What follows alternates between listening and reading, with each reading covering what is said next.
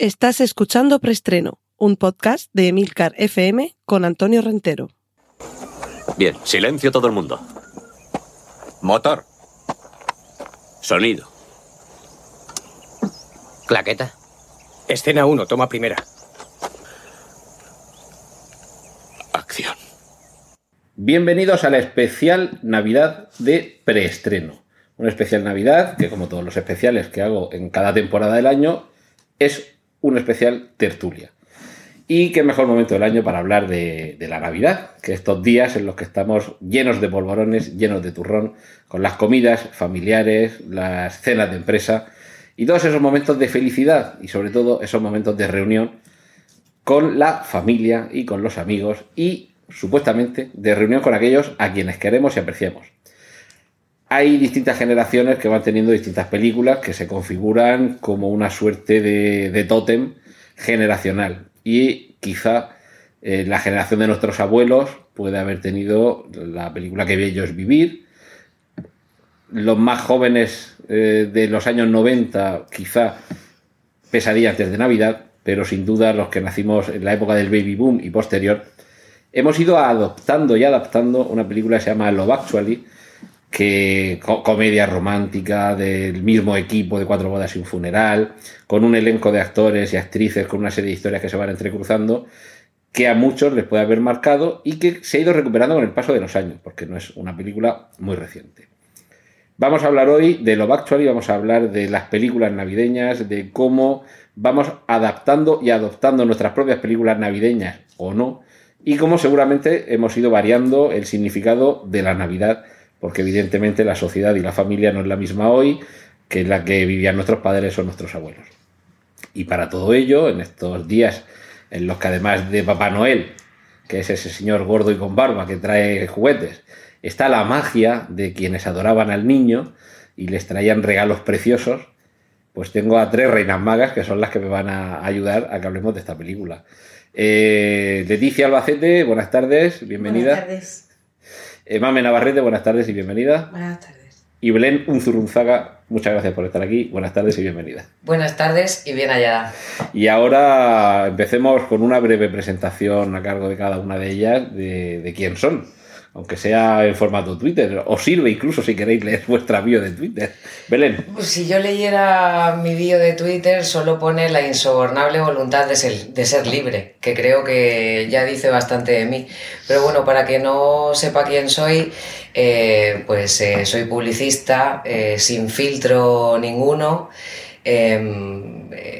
Eh, en esta tertulia creo que tengo el papel o el rol de, del Grinch, eso es así, porque me, me, espanta la Navidad, pero como ya te he comentado en más de una ocasión, lo único que me reconcilia con la Navidad es una película como de la que vamos a hablar hoy, que es Love Actually. ¿Y tú, Mamen? Pues yo también tengo un perfil de Twitter así como... Antes tenía Neo Hippie. Y un día me dijeron, ¿qué tonta que eres? ¿Qué es eso? Y entonces no supe explicarlo. Entonces me he puesto activista cultural. ¿Te viene el pelo? Pues sí. O, pero me he puesto new, o sea, como... Neoactivista. Neoactivista cultural, porque creo que lo del activismo cultural no se entiende bien, pero cuando le pones el new nadie te lo pregunta porque ya tampoco tienen ganas de escucharte. Entonces, me encanta la cultura, me encanta el cine, me encantan los libros, me encanta el arte, todo, todo, todo, todo. Pero coincido con Belén en que la Navidad no es lo que más me gusta, pero tampoco la jodo a nadie. Yo tampoco, ¿eh? No vayas no, a pensar. No. Te lo prometo. Entonces, como eh, a mí en casa les gusta y la familia la, la, la, la, vive, pues yo nunca he sido partidaria de fastidiarla. Pero vamos, si me pudiera escapar a Brasil, a una playa con un cocotero, me escapaba. Esa soy yo. Yo no, yo me quedaba aquí, seguro. No, no, yo, yo me iba a Brasil. Yo también. Bueno, aunque quizá Egipto. Bueno, pero ¿tú quién eres? Perdona, ¿tú quién eres? Yo, Leticia Albacete, preséntate. Bueno, yo hasta hace poquito te había dicho que me dedico a la gestión cultural, que tengo dos niños, tengo una biografía terriblemente aburrida en Twitter. Y, pero bueno, al hilo de esta, de esta propuesta que nos has hecho, pues yo te digo que quizá después de oír estas presentaciones, soy la parte romántica de la oh, tertulia. ¡Qué equilibrado todo! Es decir, ¡Qué maravilla! Que, eh, yo he tenido. Mmm, soy como una montaña rusa con la Navidad, mis más y mis menos. Mm, navidades que no he celebrado, Navidades que he puesto todo lleno de pumillón y lazos rojos. Y, y bueno, ahora creo que estoy en un punto intermedio entre Mamen y Belén. Bueno, pero es que hay un secreto de Leticia. A ver, vamos a sé, empezar. Y lo voy a decir. No me mires. Es que en dos días es su cumple. Claro. Oh. Que es algo que me sienta bastante mal, por cierto, porque esto de cumplir años el día antes de Navidad, mm, en fin, la economía de los regalos es un horror, pero bueno, Bueno, u- u- gracias, mamen. Uno, uno de los temas eh, que, que están desde luego vinculados a la Navidad es ese precisamente, el de los regalos. Mm, A ver, yo es que partiendo de la Sí, base no, que considero, eh, hay, hay algo que ya para mí eh, es clave y es que creo que la Navidad se ha convertido más en ir a Disney World o, o vivir en un parque temático o centro comercial continuo, ¿no? O sea, creo que además a, a las generaciones venideras les estamos insuflando eh, un consumismo exacerbado y se nos está yendo un poco la olla. Una cosa es un detalle, que por ejemplo en mi casa, mamá era algo que, que siempre decía, porque yo al llamarme Belén, que es que claro, manda huevos, con perdón, me lo van a permitir. Huevos de Pascua. Huevos de Pascua, gracias, Rentero. Eh, yo siempre pillaba regalo el- la noche de Nochebuena. A las 12 de la noche, cuando nos juntábamos eh, la familia, que no éramos muchos en, su momento, pues siempre de mis primos, de mis tíos, siempre pillaba algo. Entonces, de ahí decidimos hacernos un detalle para cada, para cada uno de los miembros de la familia. Ahora, con esta locura y llegada de Papá Noel, creo que se nos está yendo la olla y que a los niños los estamos sobreestimulando de manera negativa. Entonces, eh, a tu pregunta, yo digo no, a, a la, a la montaña de regalo. O sea, si fuera algo simbólico o un detalle y luego sobre todo vivirlo todo para Reyes, porque a mí que no me vengan con la excusa de "Es que si no los niños luego no pueden jugar. Pero Tienen- vamos a ver una cosa, año, ¿no? es que tienen todo el año. Es que creo que se nos ha ido un poco la perspectiva. Porque nosotros lo hicimos. Nosotros nunca tuvimos Papá Noel. De hecho, ¿no ¿Cierto? recordáis que al, al día siguiente nos incorporábamos al Sí. cole? ¿Cierto? ¿Quién de aquí tiene trauma? Que levante la mano. Yo ninguno. Nadie. ¿Tú tienes trauma? No, yo que mi... ¿Cuánto tiempo tenemos, Antonio? Porque me daría esto, esto con- Tengo niños pequeños y esto me daría para una tesis doctoral, porque lo que se oye con las madres del colegio en torno a los Reyes Magos, Papá Noel, es, es, es muy heavy. ¿Qué se dice? En mi casa no existe Papá Noel. Es una lucha continua con mi hermano, porque mi Maravilla. hermano es de los de eh, existe Papá Noel porque así tienen tiempo para jugar. Mis hijos, por suerte por desgracia, tienen más juguetes de los que van a utilizar nunca en su vida, con lo cual, con que vengan los reyes, pues y Papá Noel no viene. Papá Noel no existe. Es ese, ese, ese gordo vestido de rojo que de vez en cuando ven por algún sitio. Por Es lo comercio. único con lo que me puede dar un pequeño pellizquito, para que también la gente sepa que yo soy humana, aunque no lo parezca la mayor parte del tiempo, es, eh, yo recuerdo que antes de que mi madre enfermara siempre había la lucha en casa de que mi madre le espantaba a Santa Claus eh, o Papá Noel y decía que ni hablar, ¿no? Claro, yo tengo sobrinos. Entonces, mi madre en ese sentido, recuerdo esa Nochebuena, la última, que fue como muy recta, ¿no? Que era como de, no vamos a celebrar eh, Papá Noel porque yo no, esa tradición no la quiero. Y a mí me dio solo un pequeño pellizco por, por los niños, porque ellos no entienden eh, las cosas que los mayores podemos hablar o, o dejar de hablar, ¿no? Pero sí un poco marcar esa línea desde que son pequeñitos y que entiendan que se nos está yendo a los mayores la olla, creo que no estaría nada más. Sí, porque hay que buscar. ¿cuál- ¿Por qué nos regalamos en Navidad? ¿Dónde está el origen? El origen que- está en el Belén. Claro, Y en los Reyes, Reyes Magos, Magos. traen incienso, mirra y. Oro, oro, y- incienso y mirra. Venís a mi portal Claro. ¿eh? a tocarme las narices y a ponérmelo todo perdido. Todo sucio, pero hay. Que no me piséis por lo fregado, que ni reyes ni Efectivamente. pastores. Claro, me traéis mirra, incienso. Es que no puede ser. ¿Para qué sirve la Ahora- mirra? Sabemos ya para lo que sirve la mirra. La Eh, Navidad. Pues es- la mirra yo creo que es algo que se mezcla con el incienso, porque el otro día entre... Es algo, algo aromático. A ver si va a aparecer el otro día entre- una entre pastorcita que, el- lo ha li- que la ha liado parda, que ha mezclado más de una cosa con la otra y aquello sale echando humo. Es una hierba.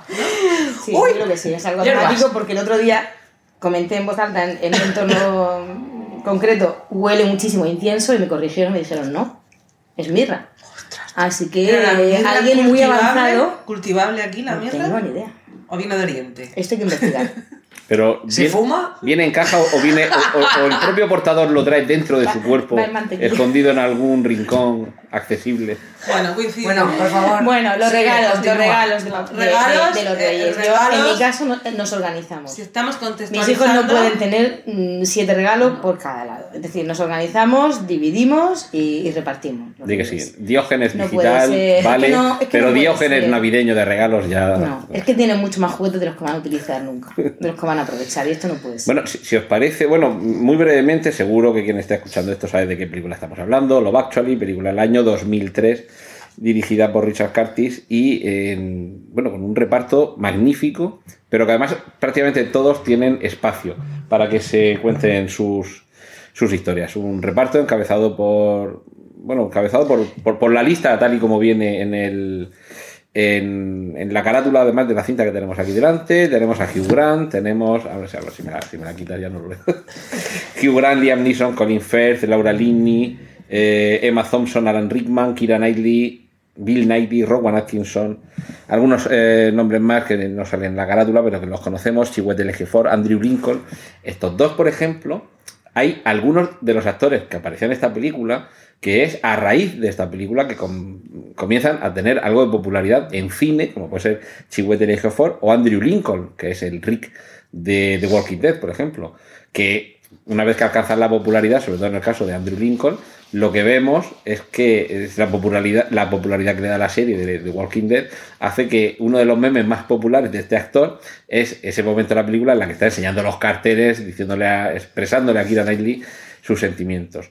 En- en- realmente no hay un protagonista ni hay un argumento, son historias que se entrecruzan en torno a la época navideña y que todas ellas tienen que ver en realidad con el amor. De hecho, la película eh, al final es cuando se, expresa por parte de, la voz en off qué es lo que significa, porque la- el título es, la traducción eh, al español sería El amor en realidad. Y esa es la, de las últimas frases de la película, de el amor en realidad está en todas partes. Se supone que el espíritu de la Navidad es ese, el espíritu del amor, porque se supone que eh, el nacimiento de Jesucristo dentro de la religión cristiana lo que supone es la llegada de alguien cuyo mensaje es, su mensaje principal es el amor. El Amaos amaos los unos a los otros como yo os he he amado, efectivamente. Y luego, si queréis, os doy un poco mi interpretación científica del amor. Por favor. Por favor. Por favor. Seguro que queréis A ver oírla. si a mis 41 años ya me entero de qué va, porque parece ser que todavía no. Ya verás cómo sí. Pero en este caso, y creo que es lo bonito de esta película, casi siempre asociamos la palabra amor al amor de pareja. Al amor que sientes, por la atracción que sientes por una persona de tu mismo sexo o de otro con la que quieres vivir en pareja. Pero es que hay otros tipos de amor, que son el amor que se tiene por alguien de la familia, eh, que puede ser un padre, que puede ser un hermano, que puede ser un hijo, y las distintas formas en las que se expresa. Y algunos, y, como estábamos hablando de los regalos, era por empezar un poco también con esto. El personaje que creo que despierta más ternura es el personaje del hijo de Liam Neeson, que ha perdido a su madre, con lo cual ya estamos viendo el amor por alguien que ya no existe físicamente, ya no está con nosotros, y el amor que tiene el hijo, ojo, no por la madre, y, aquí en preestreno sabéis que los spoilers no los pasamos por el forro, el amor que siente el hijo no por la madre que ha perdido, sino por la niña que le gusta en el colegio, y es uno de los primeros malentendidos. El padre Liam Neeson cree que todo el abatimiento que sufre el hijo es por la pérdida de la madre.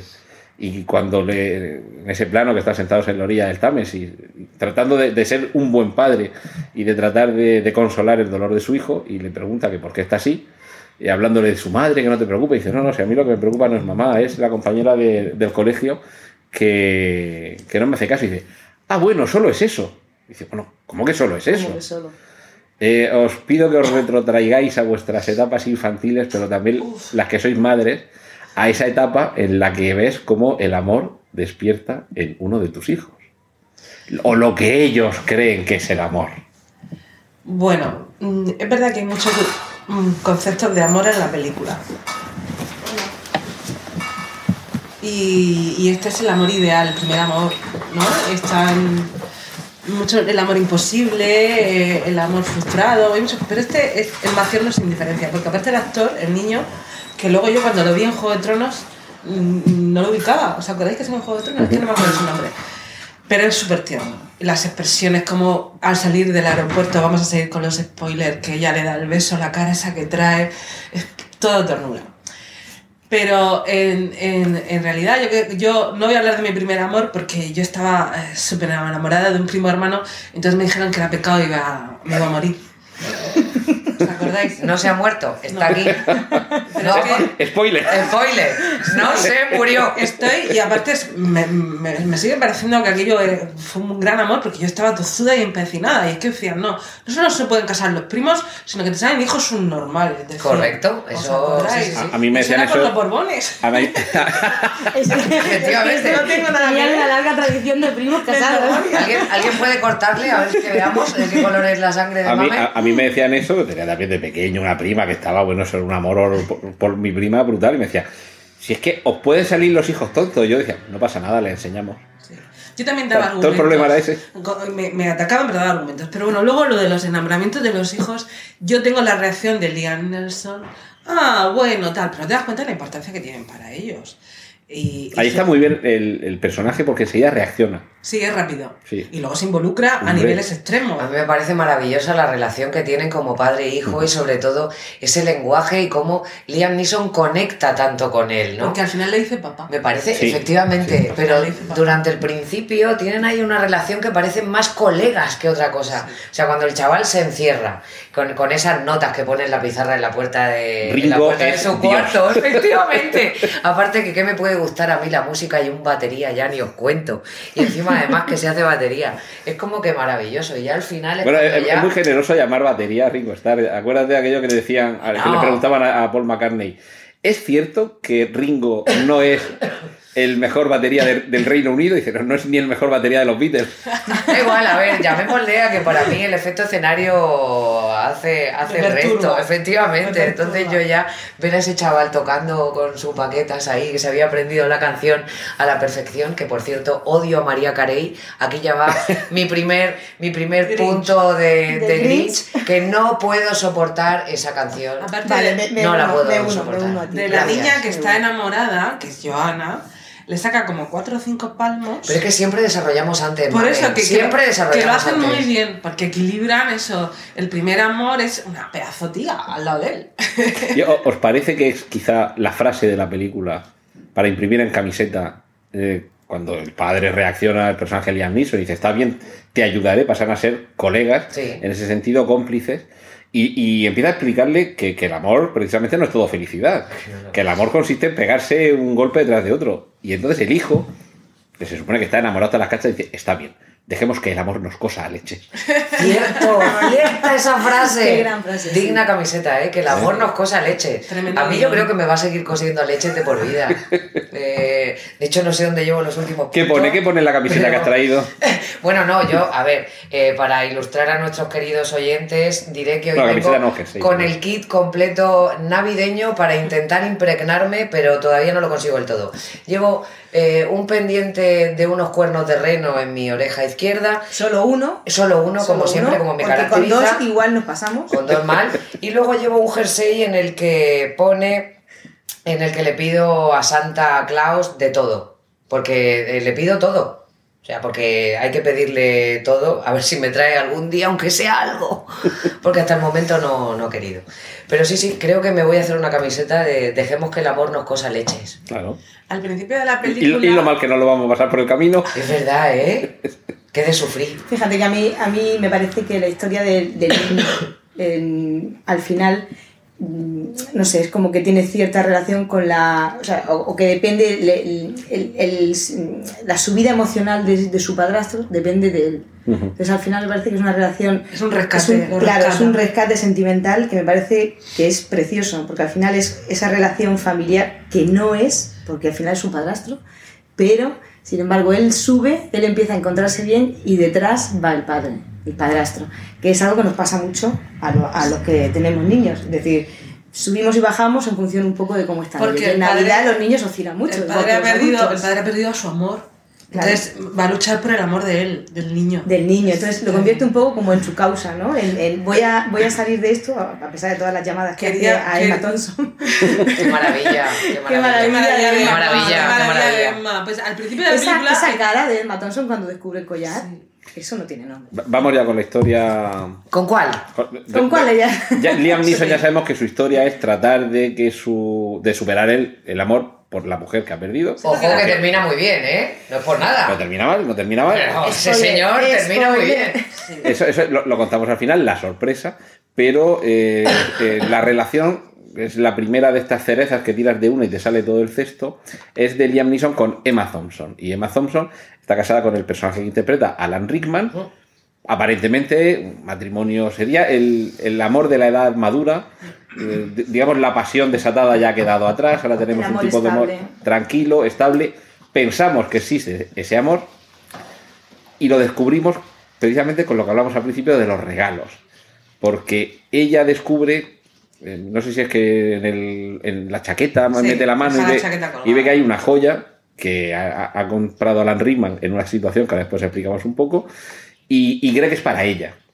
Y el problema llega cuando la noche de Navidad descubre que lo que le ha regalado en realidad es un CD de eh, Ellie Brickwell, me parece, o algo de esto. Y claro, desencanto, porque sí, le gustaba esa cantante, le gusta esa música, de hecho la oímos. Por cierto. Es mortal, es para, para cortarse las venas a bocados. Pero, pero claro, el desencanto ahí llega porque se da cuenta que el regalo no era para ella. Ahí tendríamos tres tipos de amor. El amor maduro, que luego vemos que en realidad es un amor falso, porque él lo que tiene es una historia con una compañera de trabajo. Y, a- y aquí... Bueno, él no tiene ni eso. Yo creo que no Ni llega. siquiera tiene eso. Yo creo que no Eh, llega. yo Tiene creo a que una compañera calentorra. Tiene un calentón. eh, Por una compañera calentorra no te, no te gastas un dineral en una joya Vale, pero no, Sí, no- bueno, uf, sí, yo que aquí uy, tengo uy, mucho uy, que decir. uy, Venga, uy, vamos. sí, Yo aquí- sí. y una cosa te digo, amiga. Abro debate. Colega calento, amiga calentorra, vamos a ver una cosa, pero es que yo también me pongo en ese lugar, yo me pongo en todos los Eso de amiga lugares. calentorra, calentorra, lo habéis dicho vosotras, pero es un micromachismo, ¿eh? Os, os lo advierto. Efectivamente, Bueno, por eso iba ahí, porque yo también me pongo en esa figura de ella, por las cuestiones que a mí me apetezca ponerme. Pero, a ver, Es que eh, ese sería el tercer amor, que es, es esa, que es esa pasión arrebatadora por alguien que es un compañero de trabajo, que a lo mejor realmente no quieres que sea tu pareja para toda la vida ni el padre de tus hijos, pero hay otro tipo de, de amor. A ver, a lo que, yo creo que aquí hay un montón de enfoques. Por un lado está Emma Thompson, mujer abnegada, entregada a sus hijos, porque ese punto de los disfraces curradísimos para la función, ¿vale? O sea, Abandonada. Es no abandonada. Abandonada no. a sí misma, un poquito. Yo creo un sí, pero abandonada, pero nos papel de- abandonamos nosotras no, mismas en su también. papel de madre. Eh, Ya, pero no le, pero su no le echemos toda la culpa al hombre en este caso. O sea, yo No, creo a ella. que ¿Lo veis como es el gris? A ella, Una a mujer ella. defendiendo a los hombres. Ay. No, no, no, a ella, a ella, ella, ella tiene la, la- la principal culpa, no puede ser, no puede ser que tú lleves X años casados, que tengas X niños, ¿qué tal? Y que, y que, y que ya está, y que entonces las faldas sean todas largas y que Y solo te guste escuchar... Ahí voy, ahí voy. No, no, la culpa es de ella, la culpa es de Bravo. ella. Bueno, eh, se- Será un conjunto de todo, ¿no? Pero eh, habrá entrado la rutina, el aburrimiento o, el, o el- la no comunicación entre la pareja y a eso le unes, por otro lado, el, el que pues muchas veces nosotras nos, nos eh, hacemos cada vez mucho más pequeñas todavía y ahí tienes el cóctel molotov para que cuando se pase un pibón por la, por la puerta, eh, cualquier persona pueda pueda llamarle la atención y, y- y irse ahí. Porque la novedad y, y lo fresco, lo, lo morboso, lo llámalo X, pues Las genera, genera un atractivo brutal.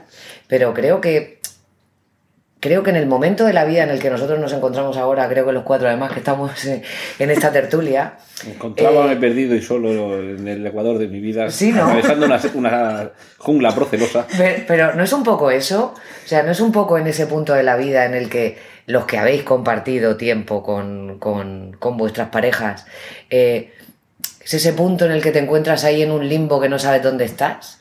Porque yo lo vivo con gente a mi alrededor que tiene pareja estable desde hace muchísimo tiempo. Sé que muchas veces me cuesta explicarme y que parece que digo burradas, pero es que lo, lo vivo a diario. Eh, vivo a diario el, el un engaño continuo. ¿Y a qué llamamos engaño? Engaño puede ser eh, cualquier cosa y te estás engañando a ti mismo y estás engañando a la pareja con la que estás. Eh, yo creo que no habían echado ni un polvo. No, y no. perdóname, y perdonadme por la manera de hablar. De hecho, incluso es algo remiso. Efectivamente. Alan Rickman. Sí, él ella él no se agarra simplemente al morbo que le produce. eh, es que ella con esos cuernos en esa cena de Navidad, en esa fiesta de Navidad, es la pura lujuria. Apertura de piernas. Pero eso es un juego. Pero eso es un juego. No, es ya lo juega jugar. bien. Es jugar, juega. Es pero, ella jugar. juega, pero ella juega desde, desde- desde el punto de vista de una mujer libre. Claro. Y Claro. él, claro, claro, ole, ole ella. Yo ole también ella. juego ahí. Claro, por supuesto, todas en algún momento de nuestra vida hemos jugado ahí. Claro. Sin mirar atrás y sin mirar lo que teníamos. Y quien diga que no, mm, miente. Yo sigo jugando. O sea que. Pero si ella no le llega a seducir, él le llega a seguir el juego, porque es que ella lo seduce mucho, le sí. mete caña, ¿eh? Hombre, claro. Pero Claro, porque Pero al final. dice, ¿qué me vas a regalar? es y él tan casi que fácil. se ve obligado, pero yo creo que Claro, fondo- efectivamente, Mamen, acabas de dar en la clave. Él se ve obligado porque ella de alguna manera tienta. Sí, porque ella le dice, yo tengo tu regalo. Mm. Y entonces él se ve en la necesidad. Claro. Pero, pero, y ahí es donde voy, ¿no? O sea, es que no, no, no ha pasado absolutamente nada. Lo único que ha habido ha sido un juego de seducción. Sí, pero, fíjate, y decía antes que lo comentaremos más adelante, lo del regalo. Yo, yo comparto esa, esa visión de que él se siente obligado a regalar algo. Totalmente Pero llega un momento en el que, a pesar de que hay mucha insinuación y no hay todavía nada explícito, el personaje de Alan Rickman se siente obligado a corresponder con un regalo para algo que todavía no ha sucedido. El momento en el que va a la tienda y el dependiente está interpretado por Rowan maravilla. Ese es Atkinson, el momento de la película. ese momento divertidísimo de puro humor físico, puro humor visual de la película, en la que vemos como Y agónico para él. agónico para él y para el espectador, Para el porque espectador. para el que no haya visto la El película, te espectador no queremos que lo pille. Es Va- que te sientes infiel. va, va la- exactamente. infiel. Pero además no te sientes infiel, tensión. sientes que lo van a pillar. Porque va a unos grandes almacenes con, con su mujer, con Emma ella Thompson. rápida, ¿eh? Ella Ella va a comprar algo y él se queda remoloneando por otro sitio y dice, voy a aprovechar y voy a comprar esto. Y algo tan sencillo como el hijo, "Ve- venga, esto mismo, cóbremelo. Eso que ya lo estamos pasando mal porque en que va a venir la mujer y te va a pillar. Vemos como el personaje que interpreta a Rowan Atkinson con unos ademanes muy floreados, con una parsimonia y, y, en fin, y una liturgia Encima excesiva. que se está currando ahí. Exactamente. Le prepara el mejor envoltorio que puede tener ningún regalo. Total. Y, y es un- al pobre hombre lo ves sufrir, pero ahí es a donde yo voy. Si de verdad no estuviera convencido de hacia dónde va, te das la vuelta y te vas. Si todavía no te ha cobrado. Y yo creo que hasta te sentirías ridículo. Exacto, un poco. exacto. Yo creo que te sentirías como con pudor de ti mismo, ¿no? Sí. Pues yo creo que me acabo de ver y de visualizar ahí eh, cuando te haces tus pajas mentales sobre mil cosas y que en, al- en algunos momentos te sientes como dices, pero ¿qué estoy haciendo? Yo creo que eres un poco inocente.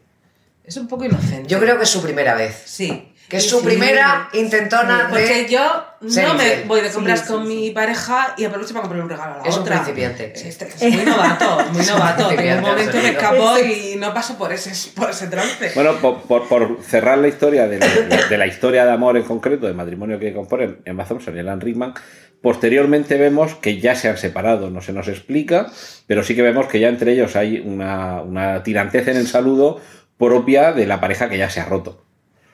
¿Nos parece también demasiado excesivo? Es que hay Porque- algo que no se sabe nunca. Bueno, se supone que finalmente esa infidelidad mm, llega a producirse. Porque ella le pregunta, ¿qué harías tú si, si te hubiera ocurrido a ti o algo así, no? Pero él nunca responde, ¿no? Entonces no sabemos. Pero bueno, ya con lo del regalo, digamos, ha sido muy sutil, con muchas pistas, muy elegante. Casi, como decía Billy Wilder, que cuando se ponía a escribir guiones tenía puesto delante un cartel. Cuando no quería que algo fuera demasiado explícito y no sabía cómo contarlo, tenía un cartel que ponía ¿Cómo lo haría Lubitsch? Y esto es uno de esos momentos Lubitsch que, que no hace falta que te lo explique para que te des cuenta de que esa pareja ya se ha roto. Y es un saludo que tienen al Sí, final de la ella pierde película. totalmente la confianza. En el momento que abre el Exacto. CD, se queda traspuesta. Me, me da igual que haya sido eh, que tú hayas sido remiso a la infidelidad. Me da igual que tú no la hayas buscado y que te hayan insistido. Me has sido infiel Pero también son las Y expectativas. es eso lo que- lo que te ella. duele. Yo creo que es creo muy que la torpe. cara, claro, la, la cara que de ella no es, no es la, la del Yo creo dolor que que incluso- ante la infidelidad. Es el dolor an- ante mm, Yo creo que es una descubrir profunda tristeza que es, claro, ella. es una traición. Sí, ella es- se siente traicionada y de repente es como eras todo lo que tenía a mi lado. Tenía muchas Bueno, sí, no teníamos ya mucho contacto, no nos queríamos mucho, no sé, igual no existía esa pasión, pero, No se habían pero acostumbrado. estábamos a mi lado, está- estábamos juntos. Y de repente esa cara de, de desilusión profunda, que es de las más bonitas que yo he visto en el cine. Y En mantiene el tipo. Porque, y mantiene, bueno, mantiene el, el tipo porque, porque cuando hay hijos de por medio, mm, Es un pedazo de se actriz, mantiene siempre. Es Maravillosa. Pero esa cara, esa cara es... Y es una pena Yo que. Todavía lloro, ¿eh? Cuando la veo a ella. Sí. Y, es una pena que Alan Rickman murió. ¿Cierto? Y es una pena porque ahí lo veo y digo, si es que era hombre joven. Comandante de sentido y sensibilidad, qué maravilla de Pero señor. que con qué edad murió Alan Rickman. Además- Hace 60 muy y- poquito. 60 y- Sí, pero que el no año era pasado, mayor, si no no era me equivoco. mayor. Y además muy navideño también, porque ya sabéis que no es Navidad hasta que no ponen la jungla de cristal en algún canal de televisión. Es verdad, Y ya era el malo, era el malo. ¡Es verdad! Sí, sí, sí. ¡Ay! Que luego venía su hermano en la tercera a vengarse, que la excusa era la venganza, era Es para tener verdad. entretenido a Bruce Willis. De pena. recordar. Yo el otro día viendo ¿Y el Harry Potter? Actuality Y me Harry acordé. Potter. Harry Potter. Digo, si es que este hombre no era mayor y qué No. pena, porque era tan, tan, tan británico y tan actor. y Sí, tan elegante y tan maravilloso, es verdad. Sí, es que una cosa de la película es que tenéis que contextualizarla en Londres, que es- hay un momento que se ilumina mucho en las calles y se ven los autobuses rojos que parecen bolas de Navidad rojas. y es que todo tiene energía en esa película, ¿sabes? A lo mejor es la, la- yo me acordé el otro día que la repasé, que hay una escena de una calle que todos los autobuses rojos coinciden en una... parecían bolas de Navidad, entonces como todo el rato es el soniquete de la, del tema de la música. Y claro, no sé, a mí me gustaba más esa ciudad de Navidad que las nuestras. Y mira que, que es una ciudad grande y cosmopolita, pero no sé, las nuestras han pasado de los belenes tradicionales de los tal a, A LED, los a rayos que veo desde mi terraza que se cruzan por Sin, sin encima. transición. Que, que viene Batman, ¿no? Que- Sin transición. es el, foco, el foco, la señal, en vez de la bat señal, la Santa Claus señal. Sí, sí. Pero muy Nos ha ido exagerado. la olla. Yo Sí, creo que y no estoy criticando. Yo tampoco. Nada, no, tampoco. Bueno, ya que hemos eh, ha salido eh, así por sí mismo el tema de la administración y la política, hay un político en esta, Ah, en esta película que creo que es encantador. ¿Os parece el antecedente de Macron? Un político guapo, en este caso Macron está casado, pero un político... No, tiene más gracia. Está tiene casado más- y con una. Con su profe. Y con una señora madura que me parece Con su- con maravillosa su esa profesora. pareja. Me parece maravillosa esa Con su pareja. profesora, sí. Pues la verdad es que nunca hubiera hecho esa. En aquel momento quizá, eh, digo, la película es del año 2003, 2003, la Macron, comparativa en todo pañales. caso, la, la comparativa en todo caso con el buenismo de Zapatero, Ay, que era como un soplo, un soplo de aire fresco. No, no, no, Qué horror. que afortunadamente la ventana se quedó abierta y no ha dado mucho en salir, Sí, no. pero Es muy, es muy británico este personaje. Tendría que ser algo más. Fíjate, no sé. soy incapaz de ubicarlo con ninguna figura política De hacer un paralelismo, eh, de aquí. Porque para mí, no sé, es que como Hugh Grant representa un montón de cosas que aparte están tan alejadas de la política, gracias a Dios. Pero es que yo en el Claro. casting flipo con que lo eligieran a él para ese papel. Lo supo- Supongo que tiene que ser así, cómico, torpe, como. Aparte, yo creo que él es así, persona. Pues ya lo pillaron un día Yo creo que es un poco más sórdido, pero Pero bueno, bueno, Sí, sí sí, tuvo- que sí tuvo una sigue un torpeza, poco sí. la línea de los papeles que suele Siempre tiene esa línea ¿eh? Porque Pero ese baile, ese también tiene es- ese puntito decadente de hago gracia, pero Sí. soy un poco torpe y Torpe, siempre es un poco siempre Pero ese baile en la escalera. Oh, ese baile en la escalera. esa conversación con el cuadro de Margaret Thatcher, ¡ay, picarona! Ay, maravilla. Sí, Esa búsqueda casa por casa por ese barrio encontrando a la familia Oh, oh, para pero- encontrarla a ella. Sí. en la parte chunga. Por favor. En la parte chunga. parte chunga.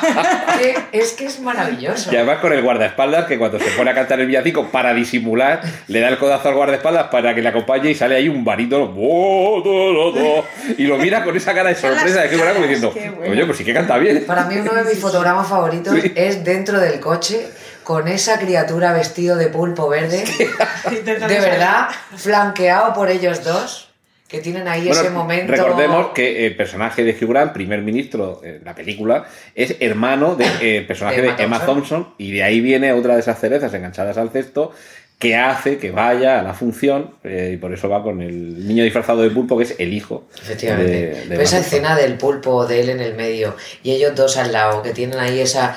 esa si es que en el fondo nos gustamos, ¿no? Si es que creo que ya queda más que evidente después de todo lo que ha sucedido con el, el presidente de Estados Unidos y, y demás. Bueno, no hemos terminado de explicar que la historia de amor de Hugh Grant tiene que ver con su secretaria, que también tiene un- una cierta torpeza en ese sentido. Sería un tipo de persona más o menos parecida. porque no, no trata, digamos, con la propiedad que debería ser al primer ministro, le saluda de una forma, digamos, muy informal, pero le cae bien, eh, tiene un cierto atractivo. No es una mujer que tú digas, es una mujer de portada de revista, pero no es una mujer fea en absoluto, es una chica muy mona, pero muy convencional en ese sentido. O sea, la vecinita de al lado de la que te enamorarías. Y realmente eh, es una historia también un poco de Es que cuento son de hadas. personajes cómicos al extremo. Primero, yo, no, repasando, nunca he recuerdo un primer ministro, un presidente soltero. No sé si vosotros os acordáis de alguien. Viudos de vez en cuando, pero soltero no. Uy, es verdad, ¿no? Desde ya el personaje sí canta, porque no hay nunca soltero. Le- El convencionalismo, la familia tradicional, de hecho lo- les, les impone incluso no divorciarse y mantener las apariencias, cosas de ese tipo. Creo que Felipe González se divorció estando en... en No. No, no, no, no, no, después, no, ni mucho lo consiguió Mucho él. después. Mucho después. Ni lo consiguió él. Eso, eso sí me la Entonces, sé. este personaje ya es soltero y luego ella es palurdica, con Sí, todo sí, mi sí, cariño, que tampoco pega en un Downton Street o como Sí. quiera que se diga, que estoy conectada. No pega ni el Doctor Abbey. Bueno, ahí, ni de coña, ahí ni de coña. Son de personajes cómicos llevados al extremo. Pero no es la historia más irreal de todas, No. porque el resto, a- para mí es la más irreal de todas. La porque el resto- langosta en el Belén. ¿Eh? Hay una langosta en el Belén. La segunda la ¿Ves? cosa. Pero es que yo siempre pondría una langosta en, en mi Belén. pero eso está- Si algún día pusiera un Belén, yo pondría una langosta y un pulpo ahí. Pues, Ah, eh, Rentero, cuéntalo, es que hay una langosta en el Belén en la, en la función final del curso, entonces dice la madre que hay una langosta en el Belén y dice ya, la niña, claro. pero de verdad, eh, Nadie No, cuestiona. no, no creéis que mí- estamos llevando demasiado lejos el A mí- laicismo a mí en la Navidad. Sí, sí, sí, sí. A mí de esta, de esta relación me gusta, y volviendo un poco al el, el hecho de que son un poquito metepatas los dos, y son tan desgraciaditos que hasta el momento del beso es un poco desgraciado. Delante de todo Oye, el mundo en la ojalá yo fuera escolar así de, de sus desgraciada, sobrinos. ¿eh? Yo quiero ser así de desgraciada. Sí. Que venga el primer ministro Hombre, casa yo- por mira, casa que a venga el primer ministro a la plaza de San Nicolás a buscarme con todo el séquito ministerial. Y tú bajas la escalera diciendo, ¿dónde he puesto mi puto Efectivamente, abrigo? efectivamente. Porque además tú sabes que yo diría esa frase o peor. Lo que pasa, fíjate, eh, eh, estoy por decirte que mejor que no. Porque vamos a llevar las cosas un poco a la escala en la que estamos. Estamos en Bien, Murcia. bien. No vendría a buscarte. Uy, Fernando López, mira, no, Ahí está, favor. ahí está. Es que el presidente del gobierno ya está casado. Aparte, bueno, el presidente. Tendría que ser el presidente de la comunidad viene Pedro autónoma. Sánchez directamente ni abro la puerta. Y el caso de que viniera Fernando López Mira, pues bueno, como además tengo la suerte de que conozco a su pareja y me cae fenomenal, en este caso yo no voy aquí a, a liar Ah, mal. Además, en todo caso, Pedro Sánchez no pasaría a recogerte por el centro de Murcia, sino que te diría: En helicóptero. Nena, acércate a, acércate a Corbera que te espero ahí con mi avión. Por favor, podemos volver a la película. Me está cogiendo un escalofrío por la Por nuca. favor, Bueno. por favor. Siguiente personaje, eh, una compañera de trabajo de, de donde trabaja Alan Rickman, que ya vemos que allí ha tenido una compañera de trabajo que se ha interesado muy vivamente por él, pero también pulula por allí Laura Linney, bueno, el personaje que interpreta Laura Linney, que vemos que hay algún chico que parece que le hace también Tilín, que es un chico, la verdad es que es muy guapo. Yo a Laura Linney nunca la he considerado guapa, y es de eso que dices, si es que no, no te pega, no te pega un tío tan guapo. Y vemos que aunque inicialmente ella parece eh, remisa también, dice, pues no lo entiendo, pues un chico agradable, atractivo, y ella parece que está soltera, hasta que descubrimos que tiene un hermano, un hermano que tiene mm, una condición, realmente tampoco queda demasiado claro. Sí, una Un enfermedad tipo- mental agresiva. Sí. una- algún tipo de esquizofrenia Eh, o algo sí, así, parece. exacto, no, no- no te lo dicen, pero No debe ser un bipolar o esquizofrénico, que le dificulta mucho la vida y está en una institución y ella va a verle, pero claro, en algunos momentos ella tiene que ir porque, digamos, es un poco la única forma de aquietarlo, de tranquilizarlo. Y entonces aquí vemos ese otro tipo de, de amor, quizás sea el más triste de toda la película, también como, como decíamos antes, porque es el único realmente que no se resuelve. Y aunque hay amores en esta película que no llegan a eclosionar como amor de pareja, pero es que este además vemos que es un amor que no está abocado a un buen final. Es- porque es, es- un amor que, efectivamente, solo terminará con la pérdida, cuando uno de los dos fallezca, está Es el amor sin, sin final feliz. Es la historia Porque más dura, es- es, la más es triste. dependiente. Y es, es- efectivamente. Pero y es que- y es la- Dependiente. además es la historia que no permite que su hermana tenga, tenga una historia de amor. Y eso, eso sí que es lo más Es triste. increíble la lealtad. Ellos tienen una lealtad, efectivamente, La lealtad. fraternal, tienen un amor muy puro, sobre todo ella hacia él. Es, un es una Pero- capacidad de sacrificio Fíjate, muy exagerada. Decís lealtad y me llama mucho la. o me choca. O sacrificio. No ¿Sí? sé. Sí, me choca lealtad. Eh, quien me conozca sabe que de cualquiera de las historias con la que me siento absolutamente identificada es con esta concreta. No por el, yo no tengo un hermano con una enfermedad mental, pero sí tengo una madre eh, con una demencia frontotemporal con ataque directo a la conducta que es absolutamente agresiva y sí entiendo ese, ese punto, ¿no? En el que te llaman, tienes que ir, tienes que estar, eh, en el que muchas veces tu cabeza ni tú no está donde quieres, pero porque la mayor parte de las veces no puedes. Entonces siempre me he sentido muy empática con ella con, y con ese punto en el que ella quiere, pero no puede del todo, ¿no? Y porque al final luego siempre está esa, esas 27 llamadas compulsivas de, de ese familiar en el que de alguna manera, pues al final es con lo que te quedas. Porque eh, vamos a llamarlo cordón umbilical, vamos a llamarlo eh, culpabilidad, que es lo que yo lo llamaría realmente. Si me traigo esto a la realidad de la vida en general, ¿no? La culpabilidad, perdona, te refieres a... De la hermana. Exacto, o sea, A no sentido de el culpabilidad, teléfono, claro. porque yo voy a vivir mi vida, pero eso va a suponer Claro, que no dejar de lado... Pues eso yo existe. Qué, cruel, además, por otra parte, que en la Es así. película le pongan a un personaje, como tú decías al principio, que a priori, por, por- aunque sea por una cuestión estética, de belleza, es como inalcanzable para ella. Sí. De repente le hace caso. Entonces, ella tiene la oportunidad de vivir su historia de amor. Es un subidón. Y es un subidón, porque él. O sea, bueno, ese momento, no sé si recordáis. A esas, él, esas en escaleras en el dormitorio. Sí, En Bueno, Los, en Los está también el chiquillo, está. Es, Es, un chico muy digo, guapo. es muy... enormemente generosa. Ella. Enormemente generosa, sí. ¿Qué, qué os queréis más? Porque te ¿La- vas a la ¿Esta historia con él? o la, de la primer, o la del primer ministro? Me creo esta. Esta, esta, esta, 100%. esta, sí.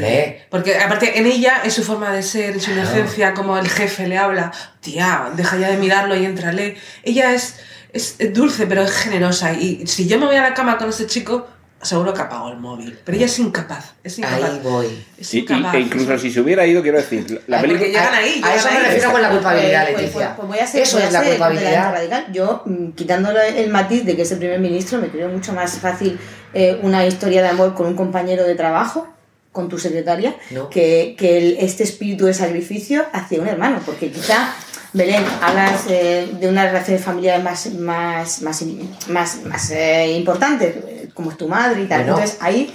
Pero un yo que sé, hermano para mí sería igual. Sí. Pero es, es, es Pero no educacional. creo que todo el mundo tenga esa No, es el personaje. Es, educación. Es el personaje. No, Es el personaje porque no ella dice que están solos. Me verdad. creo más la relación de Hugh Grant. con ¿Cómo vais a creer esa relación? Esa Sí. relación no hay quien se la crea. quitando el, el matiz del primer ministro, me la creo. Si está del día, ella, Belén. ella dice que están ¿Cuántas personas solos. se lían con su compañero de trabajo? Yo, a ver, quizá porque eh, conozco, bueno, conozco no, quizá porque, no sé, me siento muy empática con, con esa historia, pero es que la A veo... ti te llega mucho eso. me, me llega, pero porque, de verdad, que ella tiene culpabilidad. Si os dais cuenta, ella tiene varias veces, una de, una, una de las veces tiene el teléfono para no cogerlo, porque es lo que muchas veces quisieras hacer. Pero al final acabas cogiendo ese teléfono. Y aparte, hay un momento, hay un punto de resignación de Sí, ella. total, total. hay un punto de resignación cuando en la última imagen que ella coge el teléfono y di- dime, ella ya se ha quedado sola, él ya se ha ido y ya no hay nada más Además, que de hecho, hacer. se y sabe queda que sola no en la oficina. por, por si todavía no lo habías comprendido, te la muestran en la oficina que se queda trabajando la tarde. última. Y en esa última posibilidad en la que podría evadirse y ser libre, entre comillas, Ah, se resigna. Se queda en la oficina, sigue trabajando, coge el teléfono. generosidad, insisto, y aparte ella lo cuenta, que es que solo se tienen el uno al otro.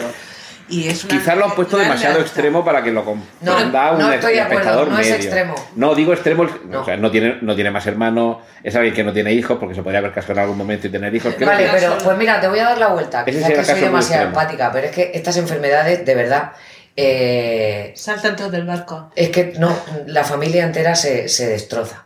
Sí, pero que en, en este caso es que vemos que ya no. O sea, Que ya no hay ningún miembro no más de la es- familia. exacto. O sea, No que ya está ya sola, por eso digo. Ya.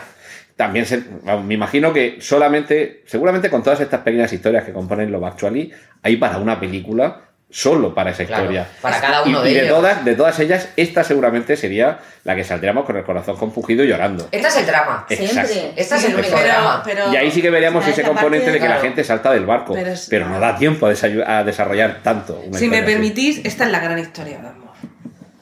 Si me permitís, esta es la Sí. gran historia de Qué bonita. Porque es la que se renuncia a ser capaz de otro La amor. que no llega al final y es un fracaso para nosotros es la gran historia de amor, porque las otras son historias de amor, de enamoramiento, de, de- de desamor, el chico que no, es, que no es correspondido porque se casa con su mejor amigo, pero esta para mí es la gran historia de amor. La, que, ver, la que se queda en Esto es amor plano. incondicional. Sí, pero es una que historia de realmente amor. en una historia de amor de pareja no hay esa incondicionalidad. No, y, es- y esa generosidad extrema. en este hilo eh, familiar o, o llámalo X, eh, sí, que, sí que está esa incondicionalidad, ¿no? Total, sale al TAI porque tú en un momento dado a una pareja que te ha venido tal le dices vete a la mierda, pero ella no puede hacer eso. Sí. No puede. Sí lo podría hacer, ojo, pero Hombre, no lo va a sí, hacer sí, no nunca. lo va a poder hacer puede, nunca, pero- porque es una Claro, gran historia que lo amor. podría hacer. Aparte lo coge y lo No, acaricia me, me- me estoy riendo porque es que hoy Hay no un comparto nada con vosotras. Y hay en un momento, Quien nos, no. oiga, quien nos oiga no se va a creer, pero- pero, Belén, Mamen y yo compartimos muchas cosas. No, pero tenemos una bien. forma de ver. Pero que, que tampoco, para mí tampoco es la gran historia de amor de esta película. Ah, yo he dicho que creo que es, creo que es. Hay en uno de los momentos en el que eh, él la va a agredir a ella. Sí. Sí. Entran corriendo además. O sea, a- ahí voy con esa incondicionalidad. Yo de verdad, sí, sí, mamen, estoy totalmente de acuerdo contigo. Bravo, sí. Puedes Yo no, no, no había llegado ahí. Sí, sí, sí. A ver si vas a ser el Grinch tú hoy, Leti. No, no, no, yo. no, es que vosotros estáis muy extremas hoy. Hombre, claro. No sé qué ha Estamos- pasado, estamos pero navideñas, no, no estáis ¿no? nada, fum, fum. nada navideñas, todo lo contrario. Claro. Bueno, seguramente la podamos etiquetar como la, la más intensa de las historias de amor que hay aquí, por esa renuncia. Pero claro, se queda en el primer puesto por delante de la siguiente historia en renuncia, que, o sea, porque también hay una renuncia eh, al amor, que es la del matrimonio entre el personaje que interpreta Chiwetel Ejiofor y Kira Knightley, con un tercero que es Andrew Lincoln. Vemos cómo entran esa ceremonia en la boda tan preciosa, cantando la canción a coro. Salen todos luego del, entre los Que, que eso además luego dio lugar a esas grabaciones que, que hacía la gente cuando se casaba y hacían algún baile y lo grababan en vídeo y se viralizaba por internet. Marcó mucho. Pues sí. sucedió todo a raíz de esta película. Y ahí lo que vemos es como aparentemente hay una mala relación entre ella, Kira Knightley, y Andrew Lincoln, que es el mejor amigo de su marido, de Chiwetel Ejiofor. Hasta un momento en el que están viendo el vídeo de la boda y al mismo tiempo que seguramente el espectador que no se habría dado cuenta, ella, Kira Knightley, descubre que casi todos los planos del vídeo que grabó Andrew Lincoln, ella es la protagonista, además sale guapísima. Es que ella es un pibón. Bueno, eh, sobre Bueno, eso hay Eso, opiniones. eso, A mí me eso parece sería discutible. Yo la veo mameta. ¿La ves cómo? Perdón. Ah, mamita. Mamita. Sí, sí, sí, sí. Sí, a mí tampoco me termina de- En gustar. guay. fin, la veo mameta. En unos Parece planos, ¿no? un personaje Hay- bastante cursi en general. Hay quien la denomina eh, el rape. Por, por la forma de su mandíbula inferior. ¿Sí? Sí, sí, Es la primera vez que oigo esto en mi vida. ¿Has visto alguna vez que Qué se buena. ría con la boca? Bueno, y con los ojos. Es que cuando se ríe parece que está oliendo. No sé, me parece una tía muy andrógina. A mí me mola. No sé, creo Sí, que tiene una belleza Chanel, muy. muy Chanel. Muy Chanel, Bueno. efectivamente. La cuestión es que aquí vemos una historia de amor en el que se rechaza el amor por parte de aquel que lo experimenta, que es el personaje de Andrew Lincoln, porque es la mujer de su mejor amigo. Lealtad. Exactamente. Y lealtad, pero dejando claro, nena, que aquí hay esto, que es cuando va con el cassette, con la grabación. Tengo una pregunta. de la, del Creo villancico que vamos por el mismo y le va declarando su amor a base de carteles. Lealtad al principio. Lealtad al Le- principio. lanza. ¿Lanzo la pregunta? Sí, ella. claro. Habláis de lealtad. Pero digo yo, ¿tanta lealtad? ¿El colega le dijo a su mejor amigo que estaba enamorado de su mujer? Es. Vamos, no me jodáis. No, ¿eh? No, me jodáis. no. Perdonadme los tacos. Pero no, no es lealtad. No, pero Es. No es de lealtad. supervivencia. Gracias. Pero ¿Ves? que, que él tenía Claro. que haberle dicho al amigo que la estaba enamorando. Claro, hombre, Claro, perdona. Si, si de verdad hubiera sido leal. Mira, si sois colegas de verdad y "Me eres tengo que leal". separar de, este, de esta pareja porque estoy sintiendo algo por tu. O a lo mejor no lo dices del todo, pero Claro. dices, mira, no me siento Pero en su- cómodo, en voy a poner distancia. Que no, que no. en Pero Tú, no, él no. quiere estar cerca de ella. Totalmente Él quiere grabarla, quiere tenerla en vídeo, quiere poder verla en su casa. Y es más, No, la no, pero- responsabilidad pero- de grabar en vídeo una boda en la que solo sale un primer plano de ella todo el tiempo, porque cuando luego ella, cuando No, luego ella casa. quiere, enséñame el vídeo, enséñame el vídeo, y se planta en su casa un día y dice, enséñame el vídeo, y ahí es cuando los dos solos descubren el tomate. Bueno, él ya, él ya tenía un tomate. Bueno, él lo tenía muy gordo. De todas formas, creo que él no es el, el, gra- el que graba oficialmente el vídeo. Sí, porque- sí, Sí, sí, sí, sí, Que amiga. le dices que vengo de tal y solo son planos No, y no, quiero no, no. verme.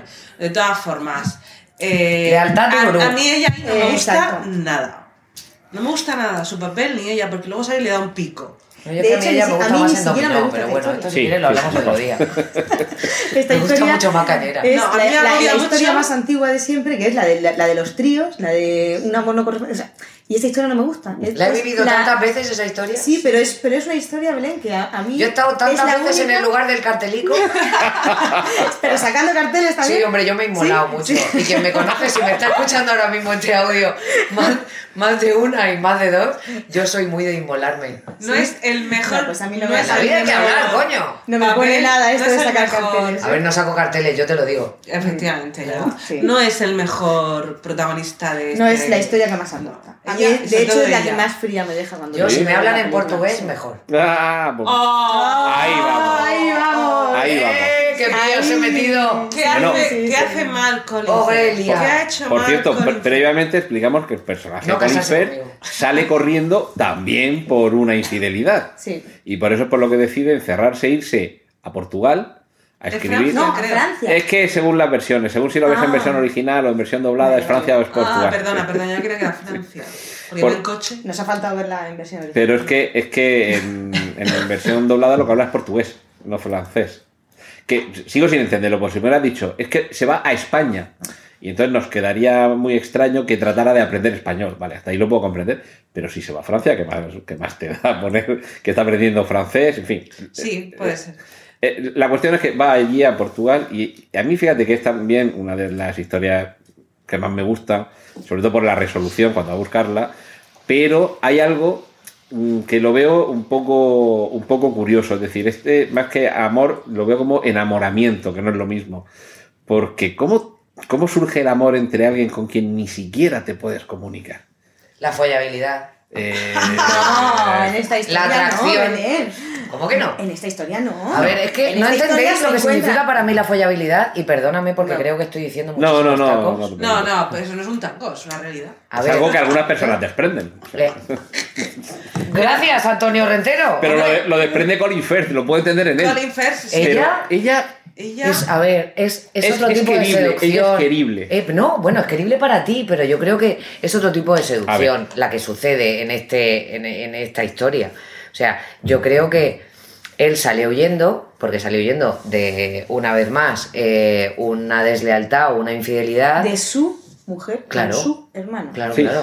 Con el hermano de Este, aparte, es, si no me equivoco, es la primera. Sí, es lo- el- es, es lo que, Es el es lo primer- que, es lo la que primera abre bomba. la peli, Sí, ¿no? sí, es la la primera, peli, ¿no? sí, sí. Entonces yo creo que es una seducción diferente. Es un día a día. Son las miradas. la cotidianidad. Es un roce con una mano mientras que estoy limpiando en una mesa, mientras que tú estás absorto escribiendo con tu máquina de escribir. Es otra manera, pero es follabilidad igual. Es seducción Para mí igual. la historia, la historia es la historia del desencuentro. Es- Que a mí poéticamente, a, a nivel amoroso, me parece preciosa.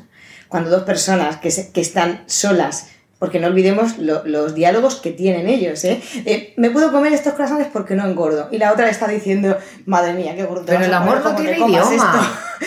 Y- y El amor, ese la atracción, desencuentro, Belén, no ese tiene idioma. desencuentro, ¿no? Si no yo no lo veo tanto físico, es, es un desencuentro casi para mí Es casi espiritual. Él está solo, él está sensible, él, él se siente mal. Ella no te explica nada más, pero está claro que está haciendo un trabajo que no es que le guste mucho y se siente también sola. Pero se sienten o- atraídos el uno por el otro. Y si no, no tienes nada más que verlo se cuando van en el coche. atraídos, yo creo- Se sienten atraídos. Pero eso ya es y luego, final. bueno, pero cuando van Eso en el coche, cuando la va a llevar, porque esto se supone que, aunque tú solo lo ves un par de veces, se supone que, Sí, que hacen la lleva a casa sí. De siempre. forma cotidiana, sí. Si a, si a eso le sumas que encima ella comete una torpeza, se le caen todos los papeles y yo me quito la ropa, tú me miras, me tiro al agua y luego me pongo así una esta y mi cuello ya te está resultando. Es- Ahí, esa, frase, ahí. esa frase me parece genial. Es eso, Maravilloso. Va a pensar que soy un gilipollas si no me tiro. ¡Claro! esa frase Es que, eh, Es que él es Genial. maravilloso. que quizás esté escuchando esto alguien que no haya visto la película, en este caso el personaje se refugia para escribir una novela y la chica que conoce es la que va a hacer las tareas domésticas en casa. Y claro, no hablan el mismo idioma, no se entienden. Todos los diálogos que estamos viendo en, en esos fragmentos no son diálogos, son monólogos, porque realmente no te estás dirigiendo a la otra persona porque sabes que no te entiendes. Y ahí quizás sí que puede haber el tipo de amor más singular, que es el que se alcanza entre dos personas que realmente no se entienden. Qué bien, todavía Claro. me puedo casar con Colin Firth. Sí, pero después de mí. Ostras. De todas formas, él es un personaje mediocre, porque no parece que sea un escritor de éxito. Cierto. Y yo creo que las mujeres con las que se ha relacionado le quedan grandes. Y de repente encuentra una un poco más a su medida. Y, y que la Qué otra no, le espera, de hilar, no amiga. espera nada de él. Cuando en una sociedad como, imagínate una gran ciudad como Londres, esto es como. es un poco boop, el boop. Porque aparte Colin Firth lo hace muy bien así, con su gigante, Sí, su, de- gigante, su jersey y tal. Es con el papel en Bridget Jones. Sí, ¿eh? sí, es muy papel. sí. muy papel, El con su coche. le, Ah. le viene. Su coche viejo, Saco. aparte es tan torpe que pasa por la casa después de una boda y se encuentra el panorama de la infidelidad. Entonces ahí la otra no le exige mucho y él que es mediocre se tal. Pero. Bueno, ojo, él es mediocre y a ella la tienen por mediocre porque cuando después de todo un año estudiando portugués va a buscarla y le dice al padre, he venido a pedirle la mano de su hija y le Qué sale la maravilla que hermana aparece la hermana. y dice, no, pero esa no, la otra. Y dice, la otra. Hermana. Entonces seguro que se quiere llevar a la otra. Digna portuguesa con bigote. Qué buena esa Que me escena. perdonen las portuguesas que me estén escuchando. por No, favor. no, qué buena esa escena, la hermana iba y mandona y luego le, le hacía ahí de que... Y el padre Es un diciendo, poco- es un espérate poco- que la coloco. Sí. Es un poco maravillosa. mía, ¿eh? Es Total. un poco esa escena de toda esta familia detrás de él, yendo a buscarla al restaurante y tal. Es un es- poco... El extranjero viene a llevarse a mi hija. Y sus caras. Y, y volvemos, caras, las volvemos caras a la, a la humillación pública de la declaración del amor. Pero como Porque igual que le pasa pública, eso es maravilloso. con cariño, lo digo con Ah. cariño, igual que el primer ministro, entre comillas, tiene esa humillación pública de demostrar en público el amor, aquí tenemos la, la demostración de no solo te quiero, sino que además he aprendido mal a hablar portugués malo para declarar tu amor en medio de toda esta gente a la que ni le vamos ni le venimos. Y, y ahora que me digas que sí o que no. Pero no crees, Antonio, que esto es muy british. Esto, Eh, esto forma parte sí. de un poco de... Junto de con la mitología artúrica, creo que es de esas cosas que le gusta creer que existen. Efectivamente. Yo creo que es una Esto película de Navidad. Pues no, Porque pues- aparte sale en pues Nochebuena y llega en Nochebuena llega, o sea Pues- que está pasando todo en Nochebuena. Pues voy a decir una cosa. Pues dila. Que igual eh, rompo un mito de Dominatrix. Pero a mí mm, esa declaración de amor pública en ese restaurante así como provenzal, por favor, o sea, La quiero. yo la quiero. Es, yo- como, es como cuando llega genial, Richard Gere, como cuando llega. Richard Gere en Pretty Woman y No odio la- Pretty Woman no, y Ghost. Entonces es la versión Dirty Dancing, Ghost y Pretty Woman No, son pero- las tres películas que más asco me pueden dar de la vida, así Belén, en general. tú y yo dejamos de ser amigas en este momento. Retira lo que de. Para que luego digáis que en preestreno no hay momentos históricos. No, no, imposible, La- la- Belén. No, no, Dirty Dancing y Ghost no. O sea, toca Solo- Pretty Woman. pero ¿Perdona? No, no. Demi Además, Moore, no, Patrick No te ha hecho nada, Patrick Swayze, por favor. No, no, no. La llegada de Richard. Gere Esto- es súper americana y súper artificial. Esta del Colin Firth. De todas formas, os tengo que decir una cosa. Que yo tengo una hija de 17 años. Cuando yo veo estas películas con mi hija, le digo, cariño, Esto es mentira. esto nunca pasa. Claro, hombre, muy bien. Jo, mamá, que Gracias. no, que Me- no. me hubiera no, no, encantado, me dicho. Pero desde que tiene 5 años.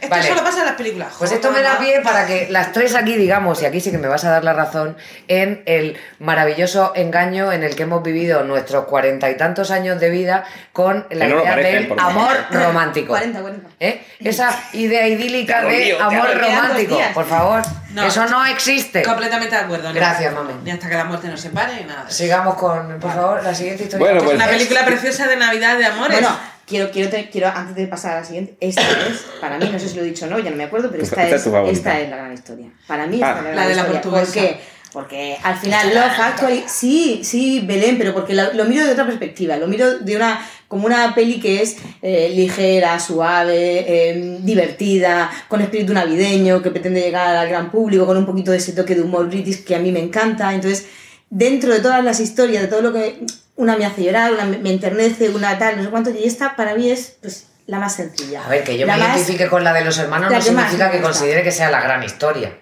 Eso lo ha considerado Mamen y la verdad es que luego me ha hecho pensar en un par de cosas.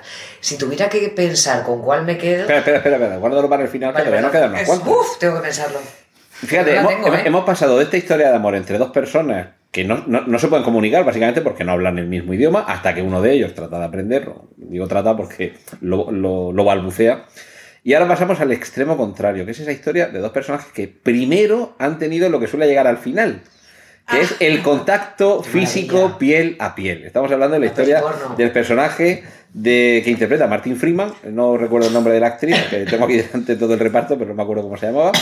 Y ellos son dobles de luces para una película en la que mientras están colocando los focos, necesitas a alguien desnudo para ver cómo queda la iluminación y las sombras en el cuerpo. Y eso incluye el, el fingir también los movimientos del ímpetu amoroso físico. Bueno, me encantas, me encanta. Pero, gracias. Para evitar la palabra Yo no lo hubiera dicho- peli porno. Yo no lo hubiera claro, dicho mejor, es- pues es imaginadme maravilloso. yo diciendo lo que acaba de decir ¿eh? Se tienen que poner uno encima del otro para defollar.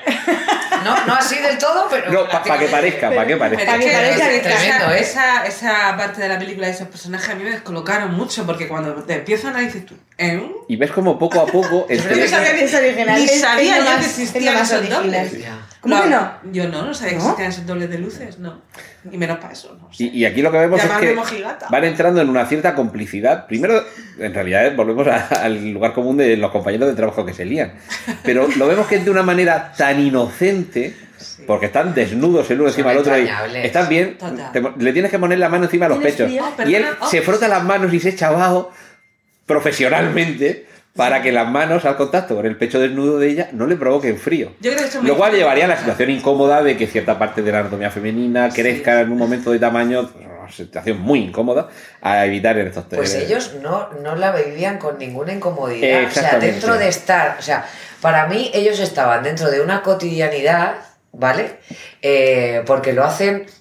Lo hacen muy fácil. O sea, tú estás viendo la escena y en todo momento a mí me producía ternura. Sí. Sí, muy profesionales. Verles a los dos como se van destapando, pero destapando quiénes son.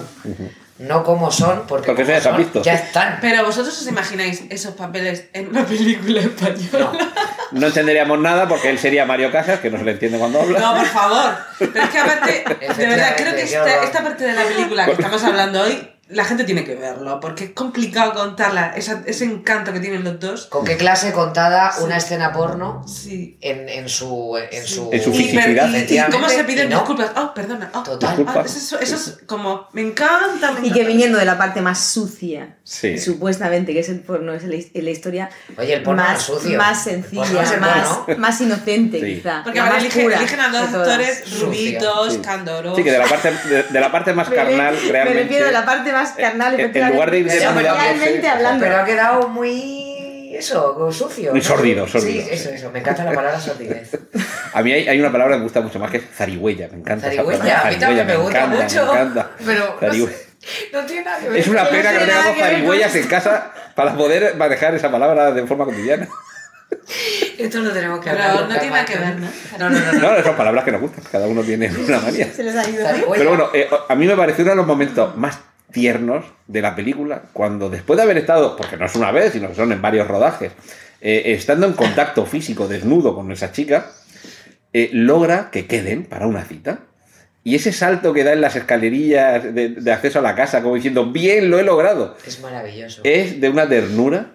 Pero porque es eso, es de ilusión. Exacto. Es la ilusión de voy a quedar con alguien que me apetece muchísimo seguir conociendo, seguir charlando con ella. O sea, es como volver al. Y no a me lo- importa una mierda su Efectivamente. físico, si Es ya que sé cómo es. Ella no, Es no que eso queda en absoluto segundo es o muy- quinto lugar. Es que la vemos, puro, nosotros la vemos desnuda, pero él no. Ya. Él no la está viendo desnuda, él está ahí y tal, y es completamente cándido. ¿Os, os de- parece el amor más puro de toda la película, después desde el niño? Eh, sí, yo Sí, creo que sí. No después sé. del niño, sí. No sé, Yo no también. sé. Está Yo- totalmente alejado del plano físico, que evidentemente estos dos Desde luego, alejado del plano como físico, decían en total. Instinto Básico, cu- cuando dé unos cuantos pasos más follarán como leones. Pero, Total. pero hasta que llegue ese punto es el que parece que Pero surge luego me más gustaría puro. saber qué pasa, si quedan, cenan, se tocan, a lo mejor no hacen nada. Un Love Actually 2 sería desastroso. No No, gustaría no, nada. no, no, no, gustaría no, no. nada. No, siempre nada. No, y además sin Rickman no. No. Bueno, esa es otra. No habría- siempre no habría. Siempre lo pueden hacer por ordenador. 19 años ya o algo No, así, calla. no, no, no, no, no, no. Bueno, mm, este quizás sea el amor más puro. Y hay eh, otra historia que no sé si podemos llamarla amor, quizás sí, que es la de este chico que le comenta a su compañero de trabajo que se quiere ir a Estados Unidos. Porque ahí en Estados Unidos, allí les vuelven locas los ingleses. Y, y- Aquí es cuando tiene que Belén recuperar el término follabilidad. Pues que vamos. Porque y es- aparte, es lo que es. el elenco que le ponen a mi querido Bueno. amigo, bar. sobre, tremendo, ¿eh? Sobre todo cuando dice, bueno, y queda la más fea. La más Bueno, fea que es Denise Richards. Efectivamente. O sea, no sé si son todas ángeles de, de, ¿De Charlie? Victoria's Secret No, no, o no, no. una al menos Pero- cre- pero creo podía serlo que- perfectamente. Podrían parece- serlo, y aparte él es eh, pelirrojito, Sí. con ojos saltones, destartalado, alto, o sea, no tiene ningún tipo de atractivo, por lo menos en mi opinión. Yo, a Yo ver, creo- hay mira, una cosa de ahí, ese, ahí han hay una cosa de esa jugado con que no me ponerlo a él parecido a lo que sería un escocés, ya sabemos Sí, lo que sí, pasa sí. un poco tal, y, y a ellas y al presidente de Estados Unidos, es Billy- ponen Billy a ellas, a él, como muy, Lo como muy, sí, exacto, como muy ridículo y, y como muy absurdo y tal, y a ellas como, como muy liberadas. Entonces son al final Ahí el yo. concepto que, en, eh, que los británicos de alguna Tienen manera de Estados Unidos. Explotan mito. Estados Unidos, al menos en Tiene un comedia. par de pullitas. La Tiene ahí un par de pullitas muy graciosas hacia A la sociedad los norteamericana. Y sobre todo con el presidente. Yo a mí lo que me parece absolutamente irreal es que acaben eh, cuatro tías y él... eh, Que la- las pobrecitas, como no tienen calefacción y la- el piso es muy pequeño, tienen que dormir desnudas y juntitas. Eso no va a pasar. o sea, disculpadme. Bueno, fíjate, Spoiler, no va a pasar. Hombre, Hombres que estáis Mamás, escuchando esto, no. no. penséis que esto existe. mamás, ¿Veis una sombra a los porquis? No. Es verdad. No, ¿O no no? pasa. ¿Tú has visto esa sombra? Ahora mismo estás viendo una peli de porquis al ver esa sombra.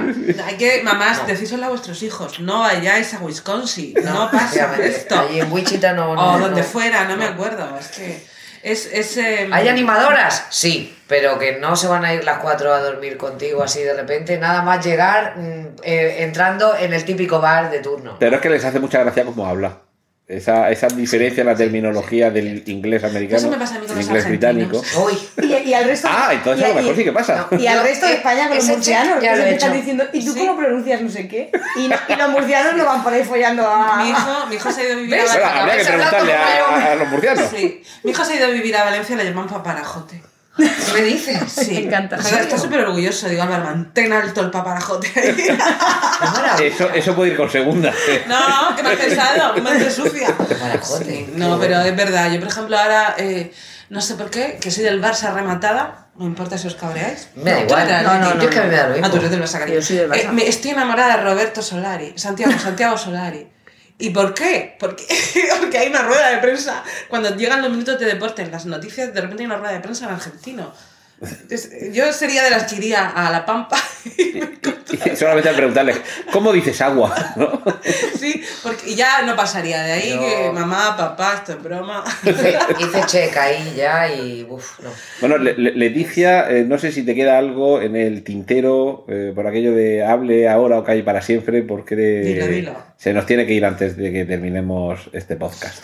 Nada, ha sido un placer. Esto es. Sí, me tengo que marchar. Eh, esto es mm, un, un gustazo estar contigo, Antonio, siempre lo es. Compartir discusión con Belén y con Mamen es estupenda. Belén y yo vamos a aclarar unas cuantas cosas otro día que quedemos. En la calle. Tenemos que resolver lo de Patrick Swayze que no. Eso no me lo en voy la a- calle. Acompañadas no de lo padrinos y detrás de la tapia del monasterio de los Jerónimos. Nos toca. Antonio, Solo decir que, bueno, creo que he visto 14, 15 veces, por favor, que la audiencia Solo. no piense mal, lo Factually, y, y esta Navidad la volveré a ver. Porque, tal y como dijimos cuando quedábamos en Twitter para este, para este programa, es lo único que me reconcilia de verdad con la Navidad. Sí, en este frase. momento se están estrechando las manos estas tres reinas magas. Amén, sí. hermana. Sí, sí, sí. Sí, sí, eso es así. Es que aparte deberíamos tener. eh, No me habéis dejado antes decirlo, pero cuando empieza la peli, el músico rockero viejo muerto. No hemos hablado todavía de esa Quiero, historia. quiero. Queremos hablar ella. Dice: La Navidad es para los que aman. Dice nada más empezar la película. Para despedirme solo voy a decir una cosa es- que es verdad, es que, es- que me la has recordado, Mamen, gracias. De nada. La frase de la película, hablabais antes de otra cosa, la frase de la película es, chicos, no compréis drogas. Haceros estrellas del rock con la Que cara la da gratis. Porque ahí hay otra historia de amor. Es que ahora, ahora, ahora ¿Qué vamos también con esa. Creo, a ver, si no me equivoco, creo que solo nos queda esa y. Y, ¿Solo? y- y la sorpresa que le aguarda al Liam Neeson en el festival navideño. Correcto. Ya. Solo, le queda, solo queda esa historia amor. Todas las demás ya están repasadas. Yo creo que Más sí, sí, yo creo que las hemos visto todas. La, bueno, la sorpresa es que el, el hijo, ya habíamos dicho que está enamorado de la compañera de clase, que es una cantante de cierto éxito y que no le hace caso. Y para tratar de que le haga caso, decide eh, aprender a tocar la batería para participar en la función de fin de curso y así. Función navideña. Lazos. En la función navideña, Función navideña, sí. Y ahí lo que vemos es que, claro, el padre acude a la función navideña, lógicamente. Y ahí coincide con una compañera, con la madre, perdón, de una compañera, que es aquello de me lo dicen mucho, ¿no? Oye, ¿te pareces a no sé quién? Sí, me lo dicen mucho.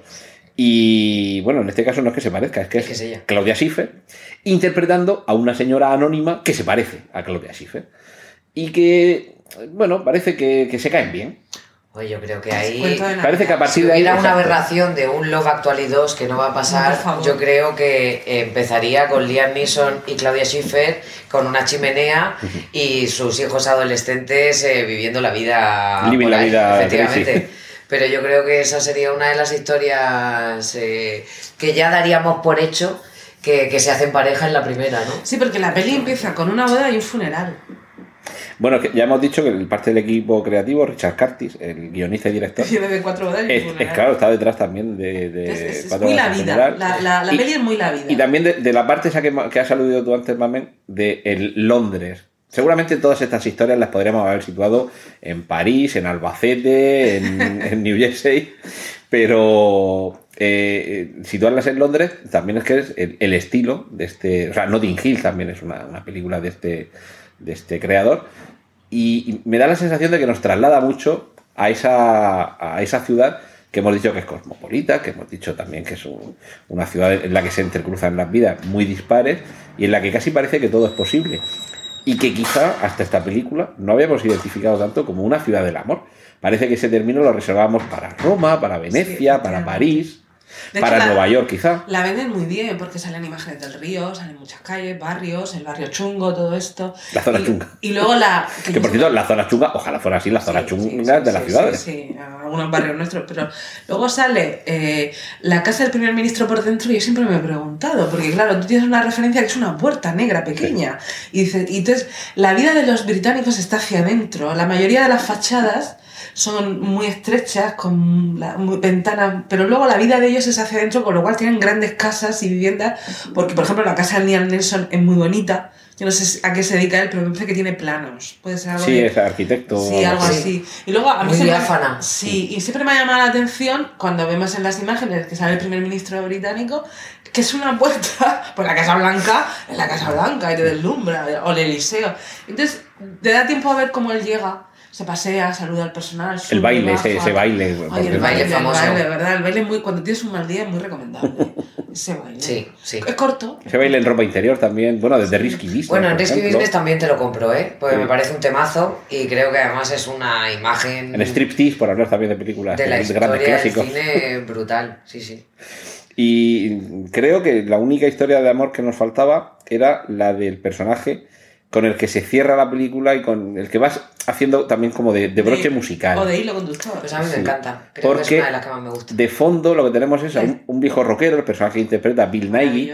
Quizá para esta, en esta película es cuando se da a conocer para el gran público, porque Qué es un actor ¿eh? joven, pero ya llevaba una carrera. Y a partir de esta película, desde luego, ha, ha sido un carrerón el que ha hecho. Interpreta a un viejo rockero al que se le propone que haga una adaptación incorrecto. muy políticamente incorrecto, que se le encarga que haga una adaptación del Love is All Around, eh, y que en lugar de el amor está en todas partes, pues Navidad está en todas partes. Y poco a poco vamos viendo como la canción va sonando, se va convirtiendo en un, en un, en un éxito, incluso muy a su pesar. Muy Robert Palmer, porque Total. si recordamos la escena, Sí. son todo mujeres, Mamá Noel, con él, y Con- eso con era muy, muy Robert Palmer. Humedeciéndose los labios constantemente. Efectivamente. Y aquí la historia de amor está con su representante, Sí. que es alguien con el que parece que no hay una relación especialmente buena, que parece como que tiene que ir sacándolo a remolque porque esta vieja estrella del rock, un poco ya desfasada, un poco ya eh, Y que menosprecia abandonada. casi Exacto. todo el rato. Exacto, y que eh, todo el rato parece que la relación no es buena porque no ha ido siendo buena en los últimos años y parece como que el único empeñado realmente en que triunfe no es la propia estrella del rock, sino ese representante al que parece que se le da de lado y parece un poco como esas relaciones de pareja en la que hay un miembro que es el que va tirando todo el rato y que el otro parece como encima reprochar, "O sea, no me pegues tirones, no me pegues tirones, y dices, realmente esto si funciona es porque estoy yo aquí pegando tirones. Es un gran papel. Pero vemos cómo finalmente hay ese gesto generoso, que es cuando se ha convertido en un grandísimo éxito y todo el mundo le reclama y la gran fiesta del Gran Londres Con se rinde a Elton sus John. pies con, Elton John. John. Elton Se, se John. larga de la John. fiesta de Elton John. Rodeada de pibones, que es lo que él quiere y no para de repetir continuamente, ¿no? Porque está como con ese mantra de, de sexo, rock and roll, de a tope y con... Y, y finalmente resulta que el amor seguía estando en, en esa amistad sencilla de esa persona con la que has pasado los peores momentos. Y que aunque lo hayas tratado mal y él mismo sienta que has sido injusto con él, pero solo necesitaba eso, que le dijeras, sí, yo en realidad lo que quiero es estar aquí contigo. De hecho, se queda muy descolocado. Le cuesta entender lo Sí, sí, que no, está pasando. sí. Porque cuando él vuelve dice, ¿te has venido de la fiesta? Y, O sea, ya lo da por hecho, como que yo soy un segundón en esta historia y no me sí, merezco más. sí. Y, y- y tú has conseguido el éxito gracias a mí, pero bueno, tal. Pero, entonces ahí sí que es, ese es un ejemplo para que, mira, cuando estás con tu hija dices, mira qué bonito, esto es así, ¿eh? Hay que ser agradecido, que ser bien nacido. sí, es verdad. Esta ¿eh? historia sí. Este sí, por lo menos ser agradecido, que en esta vida Sí, al final de los amigos, ¿no? Eh, a veces nos, somos más Yo- crueles con quien menos lo merece porque tenemos esa tal, porque este es cruel al Sí. principio con él, le dice gordo, le insultan por veces, pero luego recapacita y entonces ya rectificar es de sabios que está fenomenal. Y yo creo que este personaje es el hilo conductor, Mm. porque se va oyendo la música, Sí. porque se va viendo en las teles de fondo, porque de hecho hasta el presidente lo ve en la tele, creo que se desnuda al final, se desnuda. sí, sí. Sí, bueno, es que se supone que eh, alcanza tanto éxito que eh, actúa en el programa de Nochebuena. Claro, Y claro, verdad, decía verdad. que si al final consigo esto, uno. si consigo ser Me número uno en las listas, me desnudo.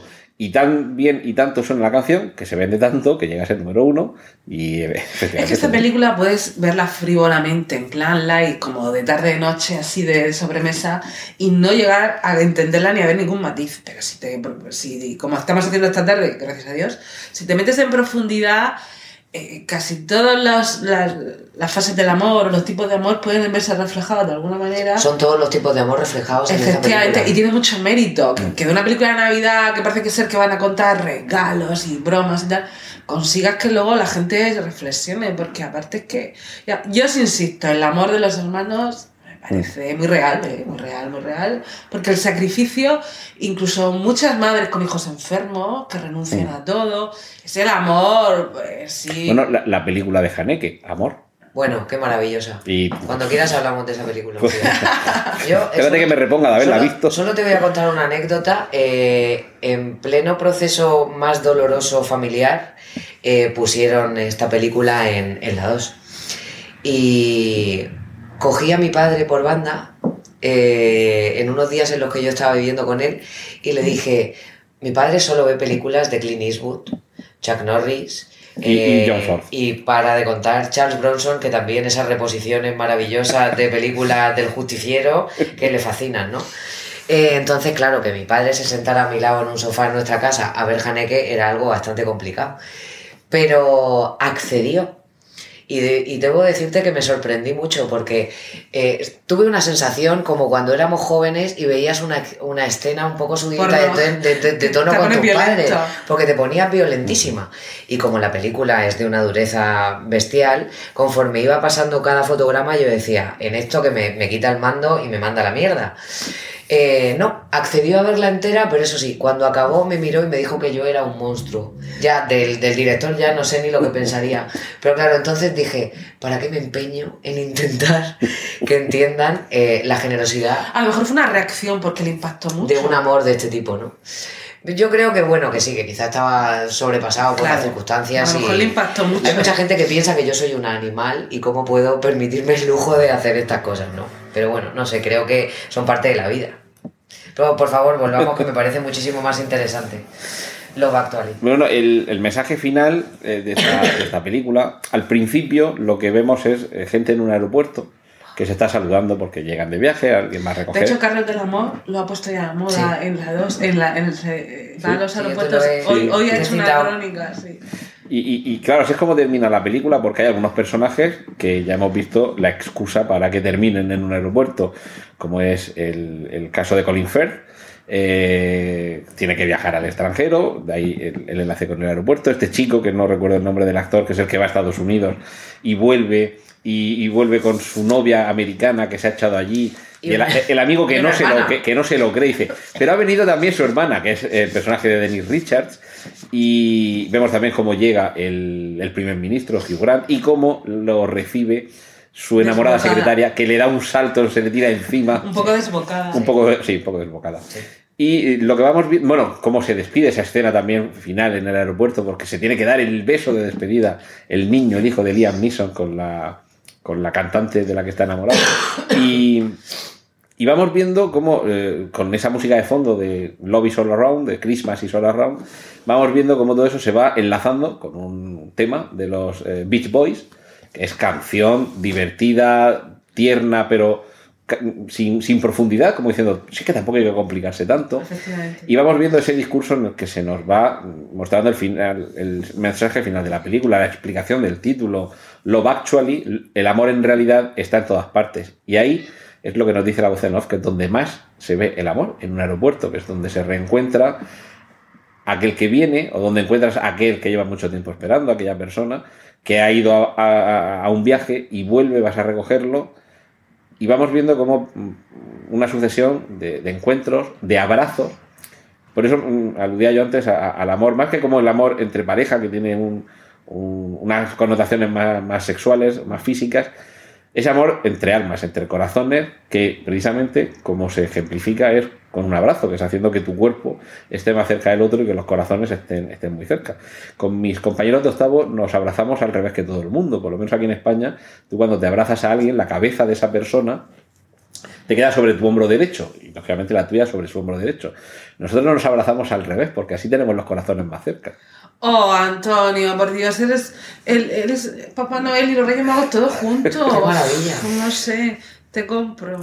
No, ¿Qué precio me tienes? temo que no estoy en el mercado. Yo, fíjate, Muy mal. Escuchándote y, y la verdad es que eh, escuchándote y sobre todo volviendo a lo que comentabas antes cuando yo iba a soltar cuál creo que es la historia o las historias que más me pueden gustar, me acabo de dar cuenta de una cosa que me sucede siempre que veo la peli.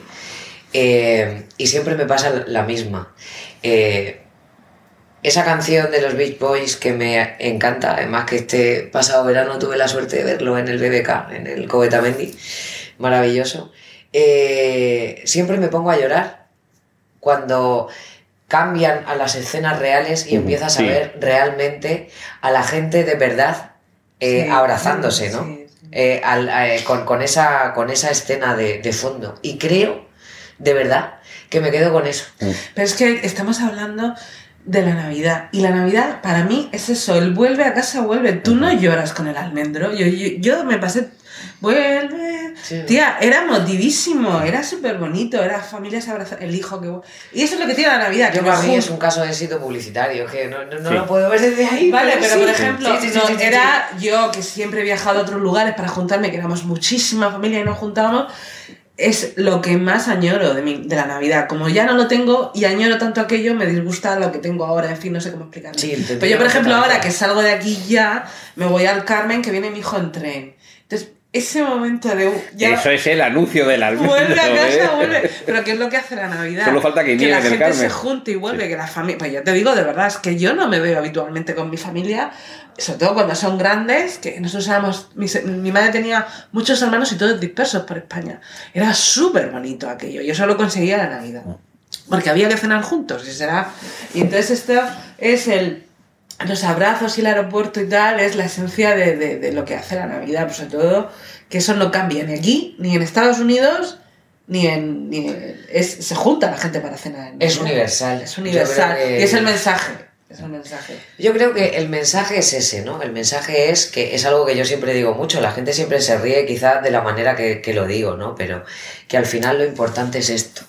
Y no me están viendo, pero ya les digo lo que estoy haciendo y estoy tocando el brazo de Mamen, o ahora estoy tocando a Rentero, es tocarse.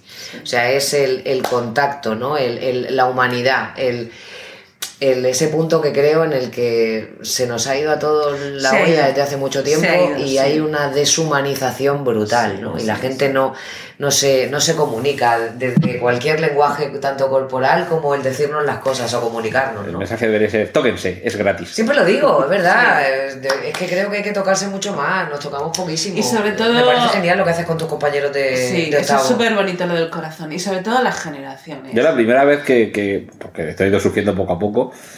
eh, bueno, no- nuestros amigos, o sea, los compañeros de octavo, es que desde hace unos años empezamos a reunirnos en cena de Navidad y hacemos viajes de estudios, tú imagínate. Ay, de octavo. Veintitantos pero- o treinta y ahora tantos viajes de zanguangos. estudios, Sí, sí, sí, ahora, claro. por favor, por Con casi favor. 50 años, imagínate.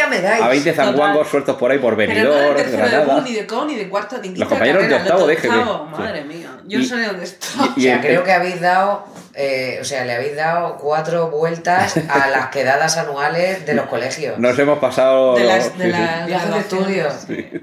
Muy fan. Nos hemos pasado la, la cena de promoción de 25 años, sí. Y, y el- la- porque to- todos los jueves se queda en casa de un amigo, unas veces van más, otras van menos, unas van unos, unas van otros. Y claro, ahí es donde van surgiendo los lugares comunes. Y yo el, primer día, que al cabo a lo mejor de un par de años, llego, después de estar unas semanas sin ver a ninguno, y, y- y voy a darnos un abrazo y veo que me ponen todos la cabeza al revés. Digo, ¿qué, qué- qué os pasa? Y, dice, y, y hace así, se señala uno de ellos el corazón. Y, y- y- y co- o sea, no hicieron falta más palabras. Digo, ah, claro, Claro. claro. ¡Qué maravilla! Y fíjate que eso, al final, ¿por qué llevamos una hora y 24 minutos hablando? Y hemos hablado mucho bueno, de amor, de distintos tipos de amor, pero hemos hablado un poco de religión y de Navidad, Navidad como periodo. ¿Y dónde está el fundamento de que todo esto? Porque, ¿Por qué no es el momento del amor en verano, con el calorcico que hace y el gusto que da salir No, a la también calle? lo es, también lo es. Sí, pero, pero Ya, esta pero es la época del amor. ¿Por qué? Es diferente. Pues yo creo que hay un componente religioso a nivel mundial eh, en estas fechas, que yo el otro día me lo, me lo planteaba al hilo de, de la píldora de sabiduría que, que- que tú bien sabes que grabo para, para Onda Regional, en el que esta mañana hablaba un poco de eso, ¿no? Hablaba de, hablaba de la Navidad, pero dejaba un poco de lado el, el componente religioso que creo que, sin embargo, todos lo hemos vivido en casa, ¿no? O sea, ponemos el Belén, eh, hay un nacimiento el 24 de noviembre a las 12 de la noche y, y al final... Diciembre, diciembre. eh, Perdón, de diciembre, y todo tiene el mismo sentido, ¿no? Que nosotros, en, en teoría y en la práctica, celebramos estas fiestas que culminan con la llegada de los Reyes Magos, ¿no? O sea, es, es una fiesta 100% cristiana. Sí, es lo que os he dicho yo al principio. Aunque que si sales a la calle no lo parezca, ¿no? Ahí voy. Y sin embargo, vivimos en un puro parque temático consumista. Pero desde, pri- desde noviembre, ¿eh? Sí, sí. Desde noviembre, que ya Después de Halloween. Es, es impresionante. Fíjate que yo- yo tengo la sensación- La Navidad es un negocio. Yo tengo la sensación de que como cada año van adelantando la fecha de puesta de las luces, yo tengo la sensación de que las luces de Navidad que pusieron en noviembre son las del año que viene. Pues fíjate, a mí me pasó que pasé por San Antón eh, hace relativamente poco, Y lo pero era. ¿Te acuerdas que lo conté? lo pre- Hombre, lo pregunté en Lo Twitter. lo porque te juro que era. Y yo dándole vueltas, no porque San Antonio Era en enero. la primera semana de noviembre. No serán ya las luces Y de yo Navidad. vi colgadas, pero apagadas, que ponía felices fiestas. y a mí me corría un escalofrío de los míos. Porque hice ya no es una feliz foto. Navidad, ¿eh? No, no, es que era felices fiestas, entonces claro, eso me llevaba a equivoco. Y yo decía, San Antón. Claro. Yo estaba contigo. Yo esta- no, Y decía, no, digo, no, ¿qué es felices fiestas del barrio? Claro, yo decía, ¿Felices fiestas de alguna parte? Claro, como nos inventamos ya lo que sea para. Hay que. Aparte que, estamos en, en pre-campaña electoral, señores, que no se nos olvide. Entonces, eh, no sabía lo que era, pero sí, sí, ya estaban colocadas para la Navidad y esto fue hace un mes. O sea, telita. Porque cada vez son más calles, cada vez hay más cantidad, cada vez se llega a más barrios, pasa alfombra roja y entonces hay que empezar cuanto antes. Oh, Yo, yo creo que ya ha llegado el momento de que os cuente mi interpretación Por favor, científica. Por científica. favor. Uf, ¿Habéis visto la película Interestelar? Sí. sí, solo la he visto una vez, pero... Bueno, con una vez basta. Sí. En esa película, si recordáis, si recordan nuestros escuchantes, hay un personaje que tiene que salir del planeta Tierra porque nos hemos quedado sin recursos y hay que ir a otros planetas donde tal vez haya un hábitat para eh, la humanidad. Y tiene que abandonar a su hija. Sí. Y eso es un drama, claro, porque la hija no quiere que se vaya. Y él tampoco quiere irse. Y tenemos ahí la llorera madre. La niña le ha explicado que hay unos libros en su cuarto que se mueven, que a lo mejor alguien está tratando de mandar algún mensaje y tal. Eso lo dejamos ahí aparcado. Y vemos que en la historia de este astronauta, Matthew McConaughey, va a distintos planetas para ver si unas primeras eh, misiones de exploración tuvieron éxito y allí hubo alguna forma de establecer una colonia. Y va viendo que, que no, en los dos mundos por los que pasan no se puede.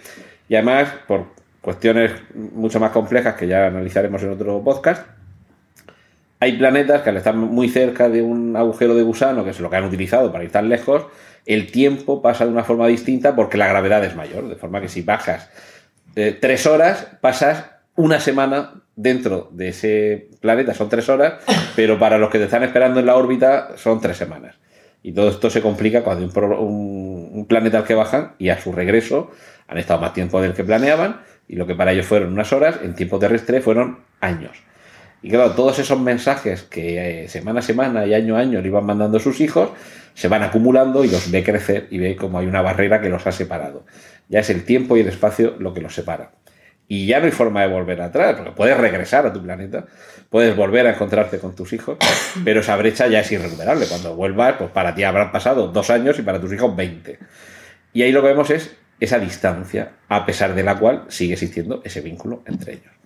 Y cuando en la parte final de la película eh, eh, accede a ese espacio en el que el tiempo es un lugar, tú te puedes mover entre momentos históricos como el que se mueve entre habitaciones de una misma casa, vemos que llega al pasado, al momento en el que los libros de las estanterías de su hija caían al suelo y ve que es él el que, gracias a la fuerza de la gravedad, puede mover esos libros y con ellos mandar un mensaje Se comunica. que es el mensaje que hará que la civilización terrestre que ha quedado atrás en el tiempo pueda desarrollar una forma de utilizar el, el- el agujero de gusano. Bien.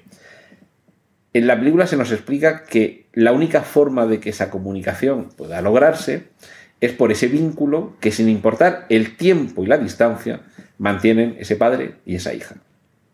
Y ese vínculo que todavía no podemos pesar ni podemos medir es más que evidente que es el amor.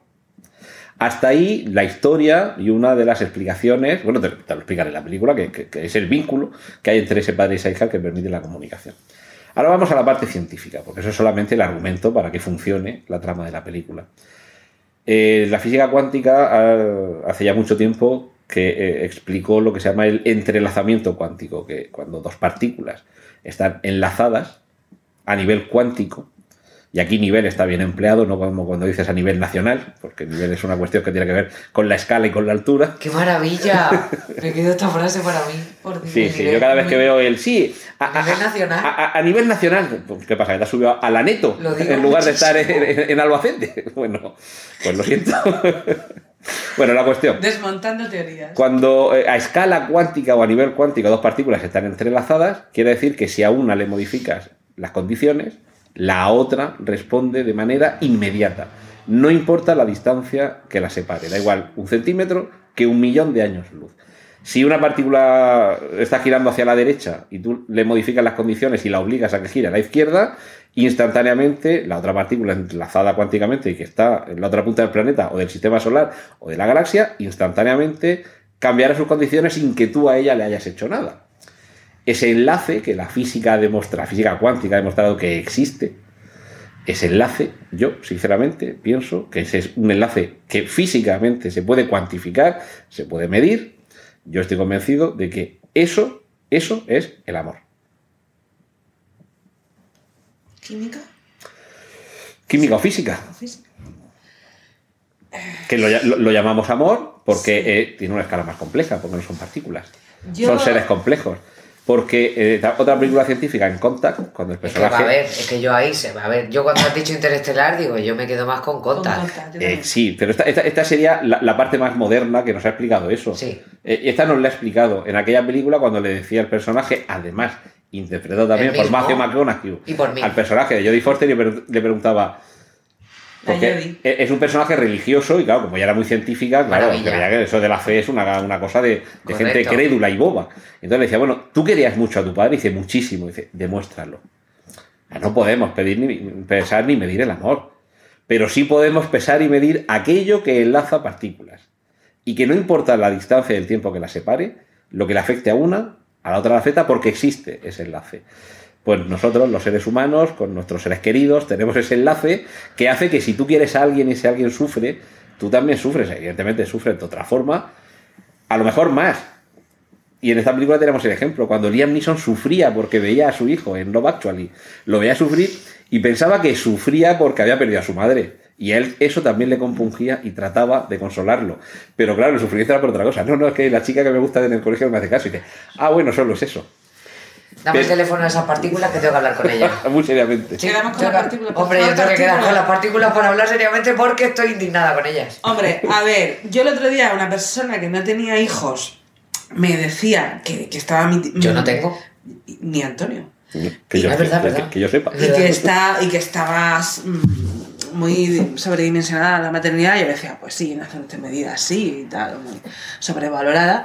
Pero le digo, pero es que hasta que no te pasa no lo sabes, es un poco partícula, porque tú eh, es una cosa tangible, porque se mueve, va creciendo y tal, pero ¿por qué en el momento que nace es absoluta adoración? O sea, es que es absoluta.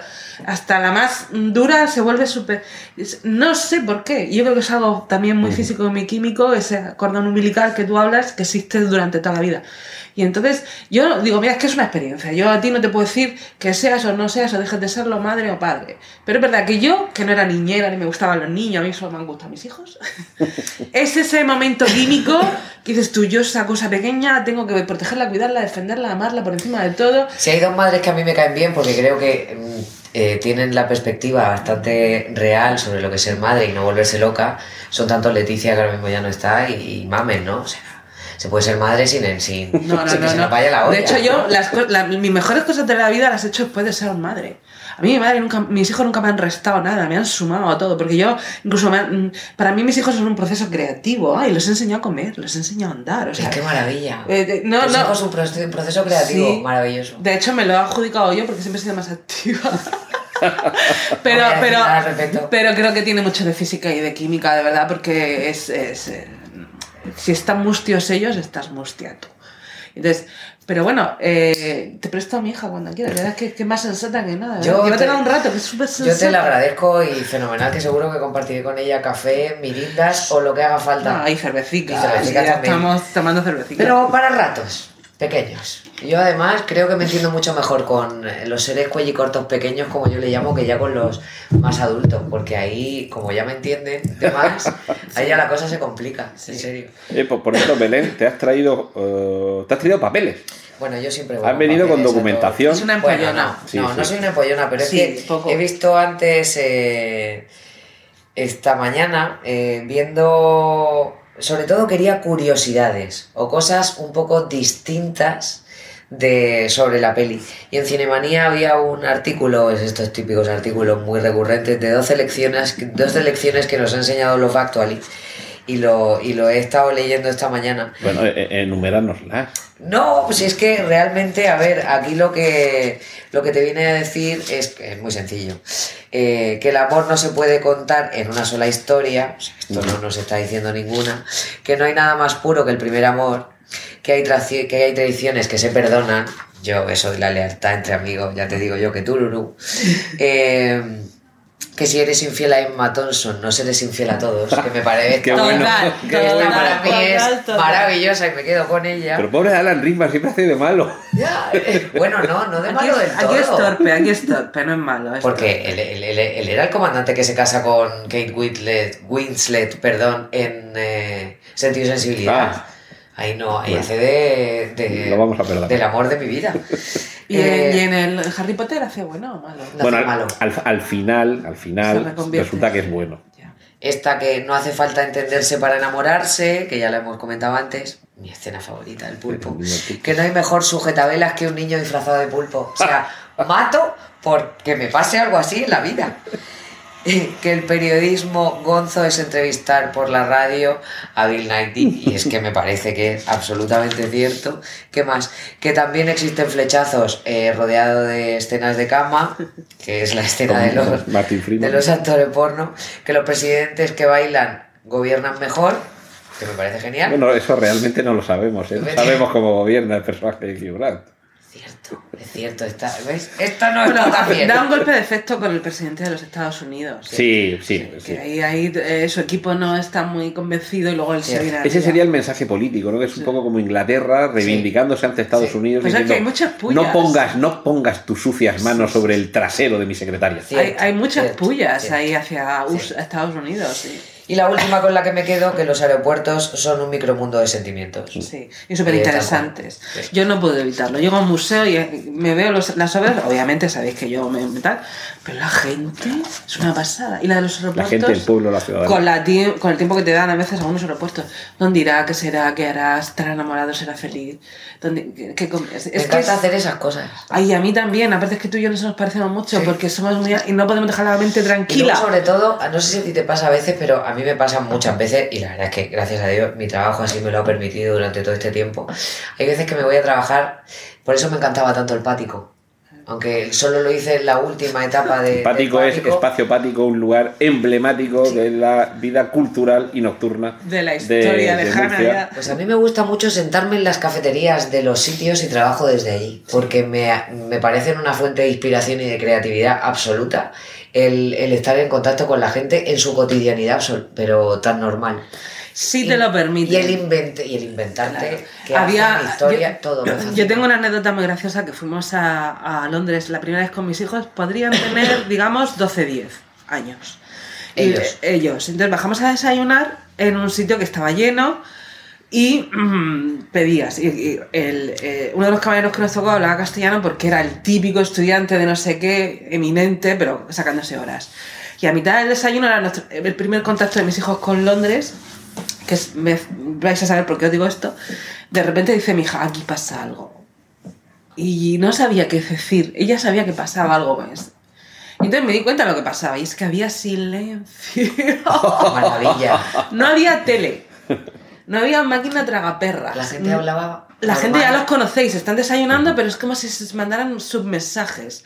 Eh, no había, no finalita, la cajetera, era. la- Puede haber algo más bonito. entonces, ella eso? notaba algo y no sabía lo que era, y este era el silencio de su primer contacto. Entonces, ese- eso te ayuda a pensar, pero eh, por, por lo general, la ruidosa España te ayuda menos. eh.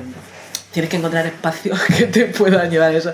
Y más en días como hoy. madre. Efectivamente. Y yo creo que, que esta película se tenía que desarrollar en Inglaterra y que, que, que porque Londres tiene ese punto todavía un poco, puede ser un poco sibarita, yo creo. Sí. No sé. Tiene todavía barrios cookies. Sí. Por ejemplo, Roma es también escandalosa. Pues a mí Roma es de esos sitios en los que también, y últimamente solo hago eso, y hay un- una, una gran amiga que es María Luisa Lucas que me acompaña, que una vez que ya has visto todo, lo, lo- lo que tienes que ver, irte a Roma a sentarte en las terrazas, a ver la vida pasar y tomarte spritz tras spritz o cappuccino, me da lo mismo, y simplemente deleitarte con la gente que vive de manera Normal. normal, me parece, pues es uno de mis vicios. Hay un- una plaza eh, cerca de Plaza Navona que se llama la Plaza del Figo y se llama así porque hay una higuera y en mi última visita había romanos jugando al dominó. Que esa cosa me fascina. Y yo estuve una hora diciéndoselo a mis hijos, mirad qué chulo, mirad qué chulo. Y decía, mamá, y yo decía, "Sí, que casi me gustaba que la, la, la la Plaza Navona. Es que ver a romanos en Roma jugando al dominó en una placita, tío, esto, esto no tiene precio. Es que yo creo que eso es lo que engancha de esta peli. La cotidianidad, Eh, eh, la rutina. es como- una como película que nos asomarte una Como vida. vecinos. Sí, Como tus vecinos. quitando lo que comentábamos del primer ministro y de, Sí. y de cuatro anécdotas más, yo creo que lo que nos ha conectado tanto con esta peli es lo real Sí. que a- a- al menos a una generación nos resulta. O sea, no, no, no, no es ese, esa idea idílica de esa peli de Ghost o de Pretty Woman o de Dirty Dancing, que es que ahora Dale, ya, dale, ya dale, se ha dale, ido, dale. puedo decirlo. Dale. Que son eh, totalmente, pues eso, eh, Y por buscar el referente navideño no es el buenismo de Capra, no es eh, qué es lo que hubiera pasado si no hubiera nacido no es un el ángel que ha ganado sus alas. Justo. Y es algo que es muy terrenal, es que nos puede pasar a bueno, cualquiera. bueno, lo, lo de que Bellos Viven realmente también podría, excepto lo del ángel, todos los personajes, todas las historias también eran bastante cotidianas. Sí. Pero claro, es que han pasado 70 años desde que se estrenó, que necesitamos ya otro tipo de referentes y quizás lo que hace Love Actually precisamente es eso.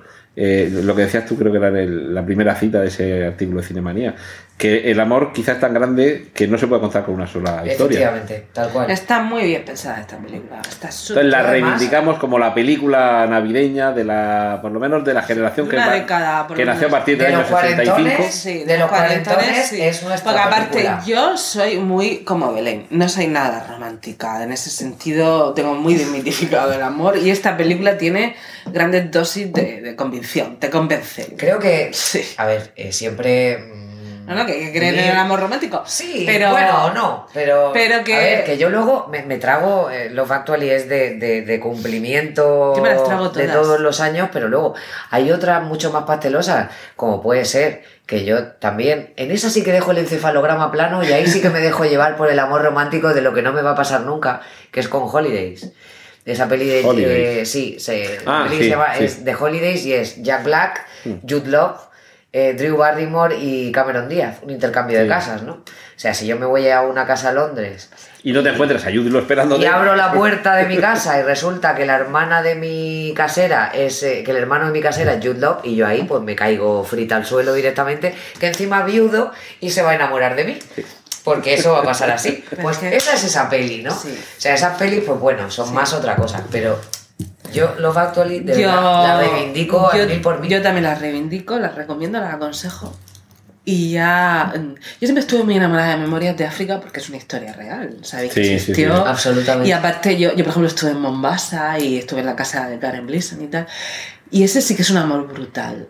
Pero encima es que si te lo cuentan como peli, dices tú, jo, qué bonita, qué banda sonora, qué vestuario, qué tal. Pero es que encima dices tú, es que pasó, jo, qué bonita, qué banda sonora, qué Bueno, vestuario. es, es posible, No es posible que haya Te historias- matamos, no te sí, gusta. porque me encantaría. similares a Bueno, mí me encantaría vivir. eh, Que te cojan en un avión y te lleven a. Mombasa. Yo es lo que más le voy a agradecer, yo creo que toda la vida a mi madre, ¿no? El, el que me haya, desde muy pequeñita, o sea, yo cuando tenía, es que esto te va a sorprender mucho a ti, Rentero, yo cuando tenía 12 y 13 años, yo veía La Reina Virgen, película coloreada de Stewart Granger y Jan Simon, que me sé de memoria. Qué bonita. Y como esa, El. Quinteto de la Muerte. eh, una de, una película de Alec Guinness y de Peter Seller que Sí. desconocidísima. Mi madre me, me dio esas cosas y, por ejemplo, una de las películas favoritas de mi madre siempre fue Memorias de África y siempre la veía desde 3.000 millones de planos y sobre todo con esas bandas sonoras tan maravillosas. Y pedazos de actores. Pues. Entonces, sí, sí. pero- Pues nada, pues vamos a terminar entonces reivindicando Love Actually Sí. Sí. y deseando, bueno, tanto agradeciendo a Leticia Albacete que ya se ha marchado, como a Belén Unzurunzaga y a Mamen Navarrete que hayan estado aquí con nosotros compartiendo y analizando Love Actually como película navideña, aunque se puede ver durante todo el año, se ve creo todo yo. el año, sin problemas. Y yo creo que vamos a desearos a todos una muy felices Navidades Sí. y muy feliz Año Nuevo y sobre todo a terminar despidiéndonos con ese deseo que enseguida va a ser la camiseta, el jersey de la Navidad. Dejemos que el amor nos cosa leches. ¡Y corten! Gracias por escuchar Preestreno. Puedes contactar con nosotros en emilcar.fm barra preestreno, donde encontrarás nuestros anteriores episodios. Genial, a positivar.